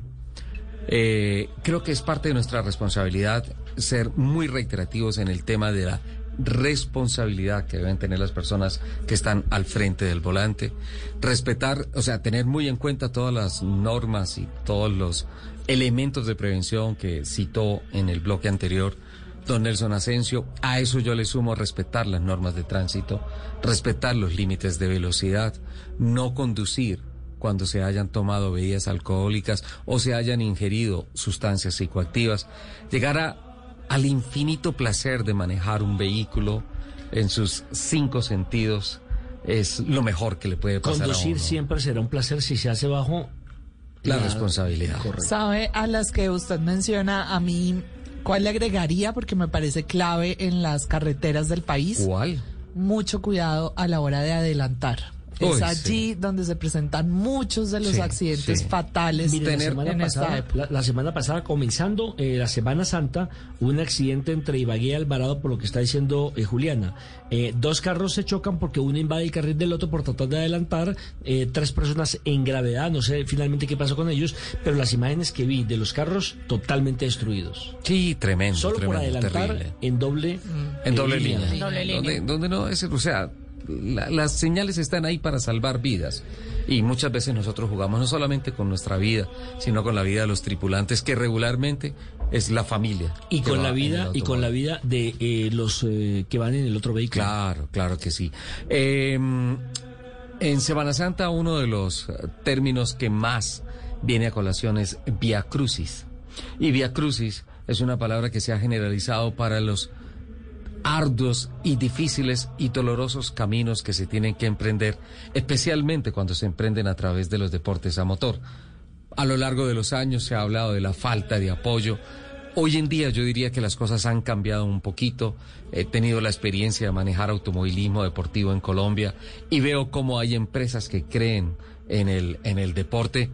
He cuestionado muchas veces la falta de un apoyo mucho más decidido desde la institucionalidad a la promoción de nuevos talentos, a la promoción de nuevos eh, valores de la conducción deportiva. Pero a la hora de o bien practicar en Colombia o bien dar el salto o las dos, mezclar un proyecto internacional más un proyecto local, vaya que el Via Crucis se llena de pasos tortuosos Mucho y de clavo. muchas dificultades, sin duda alguna. Termina uno sacrificado. Sí, sin duda alguna. Pero Crucificado. bueno, después de eso siempre viene la esperanza, la resurrección y de pasar de los dolorosos a los gozosos. Y ese también es un espíritu que habla a las claras de lo que debe ser el perfil de un gran piloto, un guerrero en las pistas y en la vida, es lo que yo considero. Y ese guerrero se llama Juan Felipe Pedraza. Eh, joven piloto bogotano, recordemos que en el 2019 lo entrevistamos acá porque iba para el Campeonato Mundial Isicar en Italia. Sí, señor. donde ocupó la posición número 13. En el 2020, básicamente, como todos los pilotos, eh, perdieron el año. En el buen sentido de la palabra, porque pues por el tema de la pandemia todo el mundo se tuvo que quedar en casa. Algunos lo aprovecharon con el simulador, con la parte virtual y demás. Pero bueno, hoy por hoy podemos decir que Pipe Pedraza ya ha dado un salto de calidad, un salto de país y está integrando el equipo Run Racing que corre en eh, México, en la F4, la Fórmula 4 NACAM. Bienvenido Pipe, un abrazo y un placer tenerlo nuevamente aquí en Autos y Motos. Hola Nelson, hola Ricardo, muchas gracias por la invitación. Y bueno, como lo han dicho, eh, este año tengo la oportunidad de representar a Colombia en el campeonato de Fórmula 4 NACAM eh, en el equipo Ram Racing. Le quiero presentar también a Lupi y a Juliana que nos acompaña hoy en el programa. Hola, Pipe. Mucho gusto, Hola, mucho Lupi. gusto. Hola Juliana, ¿cómo van? Eh, solamente el saludo, ¿no? Estamos en Semana Santa, ¿no? Sí. Ya preguntó que cómo va, que tú no. Queremos preguntar es, ¿usted cómo va, Pipe? Antes que nada, felicitarlo porque fue a México, tocó las puertas y básicamente en un fin de semana que era como de probar a ver qué pasa, terminó el hombre ganando carrera. En el- pues en esa pruebita quedó primer, quedó cuarto en la primera salida, Ajá. primero en la segunda salida y sexto en la tercera. Ah, Pipe, felicitaciones. Muchas gracias, pues sí, es un trabajo arduo, eh, no es solo un fin de semana, de un año, son nueve años de experiencia metidos en el, en el tema del automovilismo y el kartismo, donde pienso que este año se viene de muchos retos. Y bueno, sí, la verdad, una experiencia inolvidable, un sueño más que se hace realidad. Siempre había soñado poder correr y manejar un fórmula. Y pues bueno, hoy en día se cumple ese sueño. Gracias al apoyo de Pintura Severi, el patrocinador oficial de la escudería JPMS Motorsport, a toda mi familia, que son los fieles seguidores de toda mi carrera deportiva. Y bueno, en la primera carrera quedé cuarto, alcancé a liderar las primeras 20 vueltas, pero pues una falta de experiencia al administrar las llantas me empezó a perder ritmo y terminó Terminó. en la, Qué pena, Pipe, es que se te cortó la llamada. ¿Terminó qué? eh, terminé cuarto por una mala administración de llantas. Ajá. que pues eso se debe a la falta de experiencia. Corrí contra pilotos que ya han participado en varios campeonatos, en varios carros y pues ya tienen la experiencia de administrar las llantas slicks. Eh, en la segunda carrera largamos primeros porque invierten la grilla, dieron las 27 vueltas de carrera y creo que la mejor parte es sentir esa sensación de pasar primero, siendo el único piloto internacional pues, en México. Y pues eh, una alegría total. Ah, tú eras, tú eras el único, el único foráneo. Todos eran neta, mexicanos. La neta. Era la neta. Así es, pues sí, soy el único piloto colombiano y pues como internacional en México, y el resto son- todos son mexicanos y pues todos esos pilotos tienen mucha experiencia y pues ya en la tercera carrera la arrancamos tercero y en la vuelta quinta más o menos eh, perdí el control del carro en la primera curva y pues me trompeo y me salgo y logro remontar hasta la sexta posición pero pues eh, es un balance muy positivo, una experiencia más, pues ya teniendo un poco más las cosas claras para la siguiente carrera. Eh, Pipe, ¿cómo se da su vinculación al equipo Ram Racing en México? No, pues muy bien, la verdad, el equipo me ha acogido muy bien, eh, está muy bien estructurado, contamos con un telemetrista que al final de cada sesión nos analiza los datos, nos da tips para mejorar, también tanto el director, que es antes era piloto, entonces ya tiene claro eh, las pistas de México y también eso nos lleva a evolucionar rápido al momento de entrenar. ¿Por cuánto tiempo es su vinculación con el Ram Racing? Pues hasta el momento he tenido dos contactos, uno el primer fin de semana cuando hice el test, que íbamos por un buen resultado y nos fuimos con un excelente resultado, la verdad, no me esperé llegar a tanto y es ahí donde logró el cupo para correr el campeonato de Fórmula 4 y pues la primera valia que consistió de un fin de semana. Pipe, qué pena, es que yo perdí un momentico la, la- la línea. ¿Cuál es el piloto que te está asesorando en, en la categoría, en el equipo? Eh, se llama, bueno, le dicen Pato, no sé, la verdad, no me sé muy bien el, el apellido. El Pato, sí. Pero pues ha corrido. No es el Pato Donald, ¿no? Por- Te pongo, O, o el pato Lucas. eh, los, los pongo de referencia. Este es el campeonato en el que el año pasado corrió Lucas Medina, también internacionalmente, y que Sí. peleó el título de principio a fin. Entiendo que Lucas tuvo mucho que ver en su vinculación, ¿o no? Sí, así es, pues todo sale, el test surge porque mi papá hablaba con el papá de Lucas, con Don Luis Fernando, y es el quien nos contacta con el equipo en México y ahí es donde se da la oportunidad. Pipe, pero llegar hasta allá, decía Ricardo al principio, requiere mucho sacrificio, pero no solo en, lo, en, en el entrenamiento deportivo y la dedicación al deporte, sino también es un sacrificio económico, familiar. Cuéntenos un poquito de ese camino. Sí, así es, pues eh, gracias al apoyo en mi colegio, al angloamericano, pues que me da unos espacios además para poder tener como asesorías académicas y todo eso y no perder como la parte académica. Como porque, ahora, pues, capaz de clase para atender la entrevista. Sí, algo así. y pues ellos como tal me dan el apoyo, y porque primero lo que doy, después lo que quiero. Claramente debo tener una parte académica que me va a formar como profesional. Y también tiene el sacrificio económico, pues ahí, por el momento tenemos el, el apoyo de Pintura Severi, eh, que nos ha apoyado durante estos dos años, eh, tanto en el campeonato de TC 2000 como en el campeonato nacional de automovilismo. También he tenido hartos sacrificios eh, familiares. En estos dos fines de semana he perdido dos reuniones familiares, pero pues bueno, eh, siento que hay que saber manejar muy bien los tiempos, porque eso al fin y al cabo te arma, te hace formar una buena persona. ¿Qué impresiones te quedaron de, de esa primera experiencia tuya en, en, en el campeonato, en la Fórmula Nacan FIA, eh, en la For- F4, eh, en la F4 Nacan FIA? Pues bueno, yo creo que quedaron, o sea, sorprendidos como pues del nivel porque de las 81 vueltas en general lideré 47. Yo creo que tenemos la velocidad y el ritmo de carrera, nos faltó la experiencia, pero pues bueno, eso se va adquiriendo con el tiempo. Y pues pienso que estoy a un buen nivel para dejar a Colombia en lo más alto del podio. Queda claro que yo no me le subiría a usted a su carro. Ay, yo sí. Bueno, ¿y el TC qué? En TC, pues bueno, no, no pude participar en la primera valía, lastimosamente me la perdí.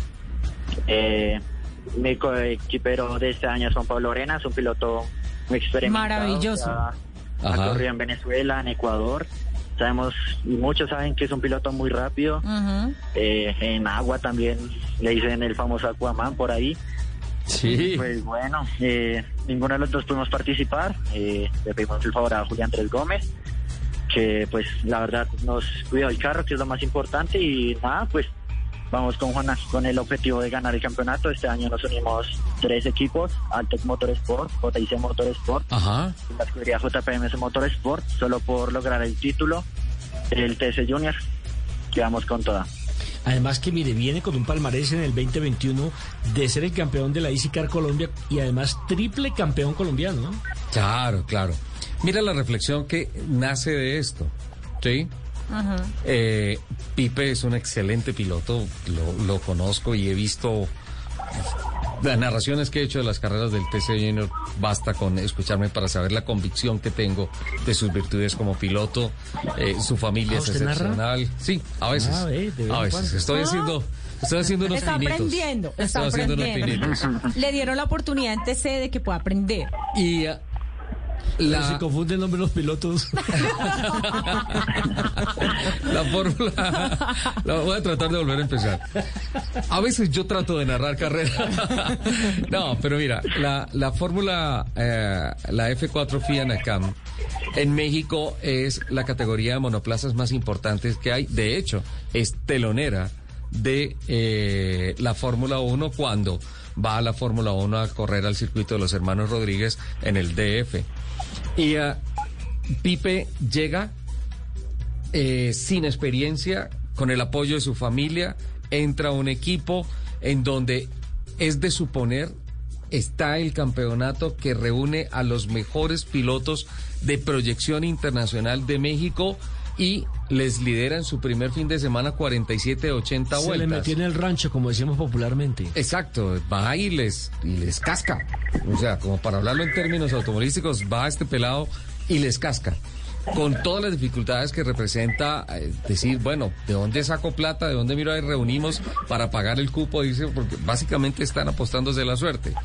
Y en ese nivel de esa categoría de México, un piloto del TC Junior que eh, no está en la categoría top, que está en el TC Junior y que tiene que lucharla pero a muerte para tratar de acercarse a un top 5, para tratar de acercarse a un podio.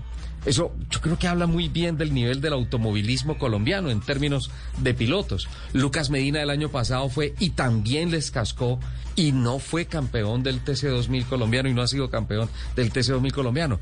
Qué buen nivel de pilotaje el que Es que tenemos el en problema no es de Colombia, ¿no? pilotos, El problema es de dinero, de patrocinio. ¿Qué reflexión tienes tú al respecto, Pipe? Sí, pues bueno, no, pues lo- frente a lo que dice Ricardo es verdad, o sea, el nivel de Colombia, a diferencia que solo tenemos un autódromo, en México hay 6, 7, y pues el nivel creo que en Colombia es muy bueno. Eh, allá siempre la ventaja de entrenar en más autódromos, pero pues hay que destacar también Julián Jaramillo, también es un gran piloto, muy experimentado, también le fue muy bien ahorita en el rally. Entonces, pues eso representa que los colombianos también podemos, que tenemos un gran nivel. Y sí, pues en la parte en la parte de patrocinios creo que sí es fundamental. Ya cada vez para ascender más en el automovilismo se, se necesita más de una che- de una chequera más grande. Ahorita, como bien lo dicen, es un esfuerzo más por parte de mis papás que hacen, la cual se los agradezco con todo mi corazón, porque me apoyan en cada carrera, en cada segundo que doy, literalmente. Y pues sí, ojalá que pues muchas muchas personas a través de que escuchen esto, pues me busquen para buscar más, más mejor la parte económica con más patrocinadores. Preguntas rápidas para respuestas rápidas. ¿Cuándo tiene que volver a México? El 20 de mayo para la segunda fecha, que va a ser en el Autódromo Hermano Rodríguez. ¿Cuáles son sus redes sociales para la gente que quiera contactarlo? En Instagram me pueden encontrar como Pipe Pedraza 55, eh, al igual que al equipo JPMS Motorsport. donde ahí publicamos toda la información de cómo van las carreras. ¿Cuántos años tiene? Tengo 17 años. ¿En qué colegio estudia y qué año hace? En el angloamericano y estoy en 11 grado. Ah, ya, ya culminó, ya terminó. Sí, Los 17 años ya de profesional. Venga, usted, usted habló ahorita del patrocinio y tal, y saludó a los patrocinadores, y no saludó a su patrocinador más importante.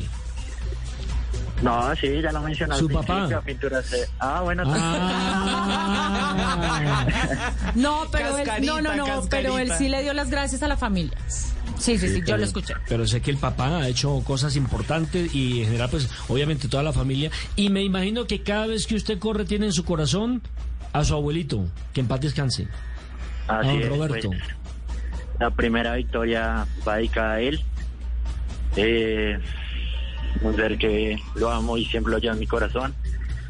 Y pues a mis papás, que hacen todo el esfuerzo posible, a mi hermana, que también siempre está pendiente de todas mis carreras, a todos los pilotos del equipo del JPMS Motorsport, que también me dan mucho apoyo, que, siempre me, conocen desde muy pequeño y han visto todo mi avance.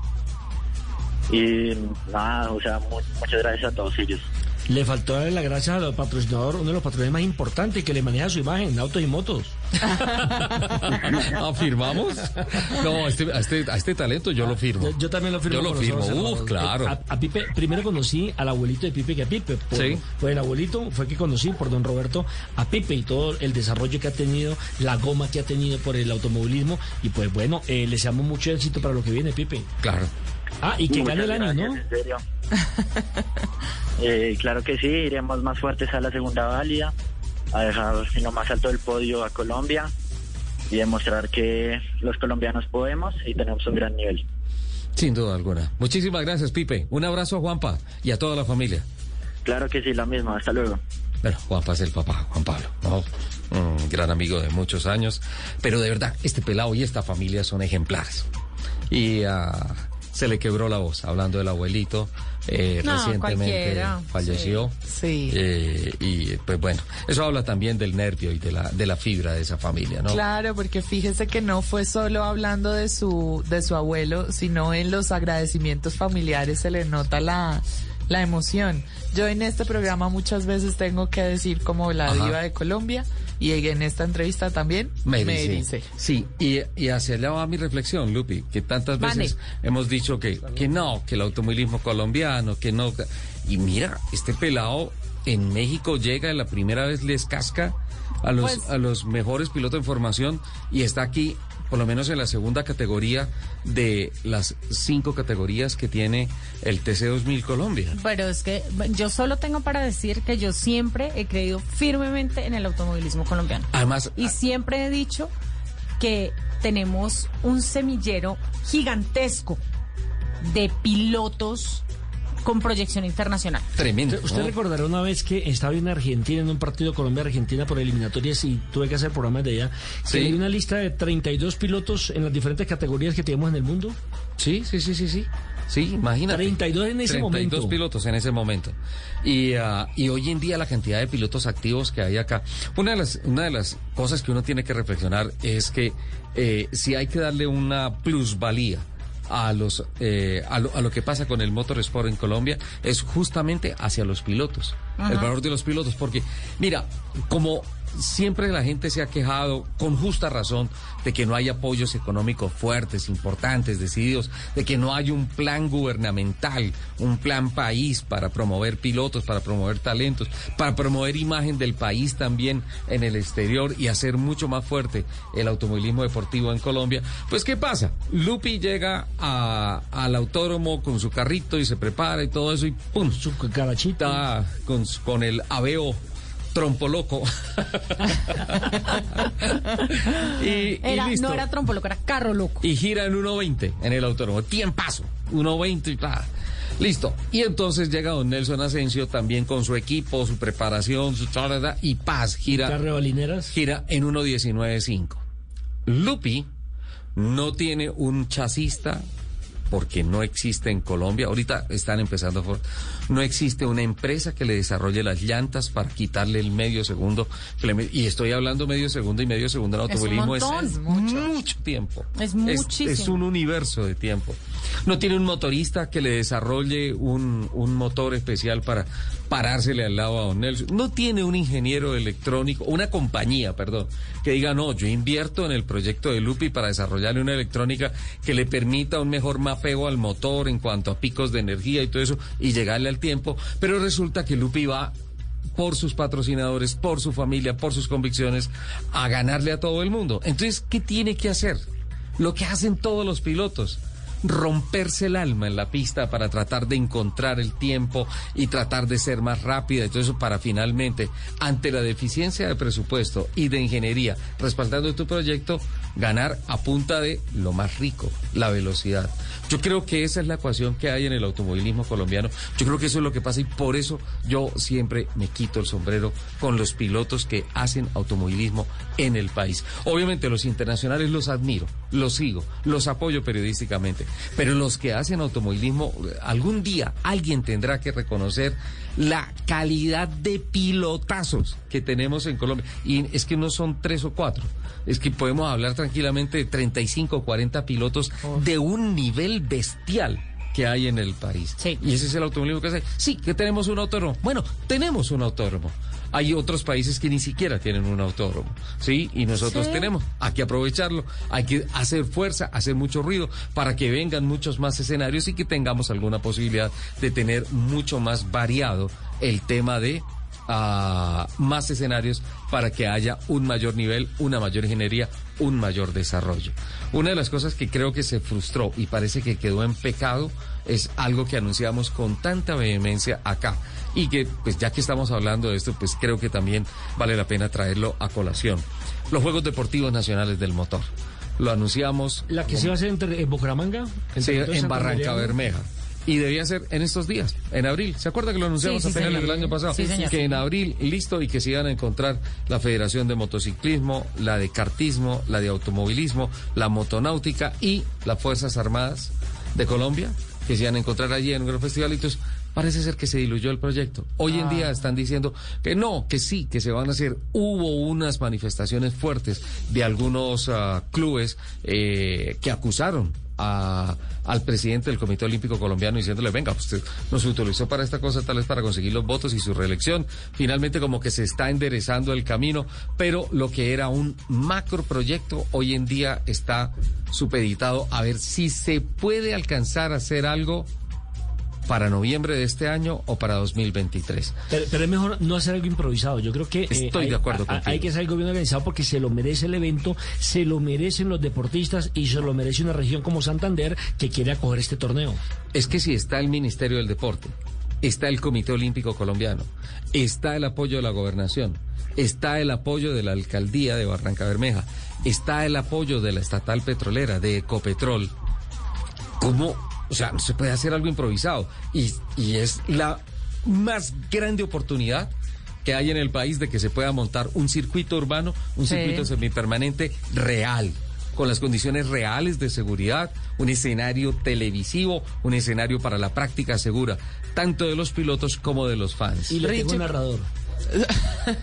Pero usted nos está diciendo Yo todo lo que está. El terreno está ahí. Sí. ¿Qué es lo que no está? ¿Qué pasó esto?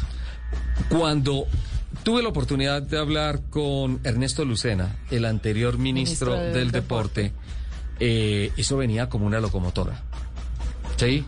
Y eh, pues obviamente es la articulación del Ministerio del Deporte y del Comité Olímpico Colombiano.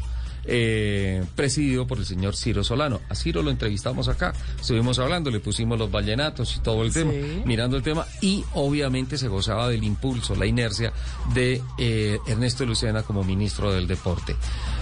Pues mi Lucena dejó de ser ministro, eh, viene el Y nuevo, muchos proyectos el- quedaron el nuevo ministro y pareciera que este proyecto pasó de ser una responsabilidad compartida entre el Ministerio del Deporte y el Comité Olímpico Colombiano más inclinado hacia el Comité Olímpico Colombiano. Según Ciro Solano, pues se han presentado algunas inconvenientes, algunas dilataciones, algunas cosas, algo así. No sé, no sé, algo que generó el que no se pudiera hacer en abril, el que se piense en estos momentos que no se puede hacer este año, que tal vez se proyecte para el año entrante, y lo que era una idea absolutamente arrolladora que aquí en estos micrófonos lo aplaudimos, hoy en día es, miremos a ver si de pronto podemos hacer alguito el año entrante. Ah, muy triste. Lástima. Creo que se está perdiendo una oportunidad. Pero este es el momento también para la reflexión y para enderezar el camino. A mí me parecería una frustración muy grande Uy, y un pecado muy grande dejar pasar semejante oportunidad. Dios quiera que eh, haya Illuminatis en, en este plan. Perdón por el término que utilicé. Eh, no quiero herir susceptibilidades espirituales. Se nos está acabando el tiempo. Chao, Juli. Chao, feliz para sábado para todos. Me voy entonces en la línea de las frases y es sé el cambio que quieres ver en el mundo. Sé el cambio que quieres ver en el mundo. Tu, tu cambio, no, tu frase, Don Nelson. Padre, perdónalos porque Lupi y Julián no saben No lo que saben hacen. lo que hacen. Lupi, Muchísimas gracias a todos por compartir. pensé que iba a este- decir amén. Amén. No, no, no, jamás. Muchísimas gracias a todos por compartir este sábado con nosotros, sábado santo, sábado de reflexión. Que tengan un feliz regreso a casa, los que regresan este fin de semana. Y yo desde aquí les mando un beso gigante. With the Lucky Land slots, you can get lucky just about anywhere. This is your captain speaking. Uh, we've got clear runway and the weather's fine, but we're just going to circle up here a while and uh, get lucky. No, no, nothing like that. It's just these cash prizes add up quick. So I suggest you sit back, keep your tray table upright, and start getting lucky. Play for free at LuckyLandSlots.com. Are you feeling lucky? No purchase necessary. Void where prohibited by law. 18 plus terms and conditions apply. See website for details.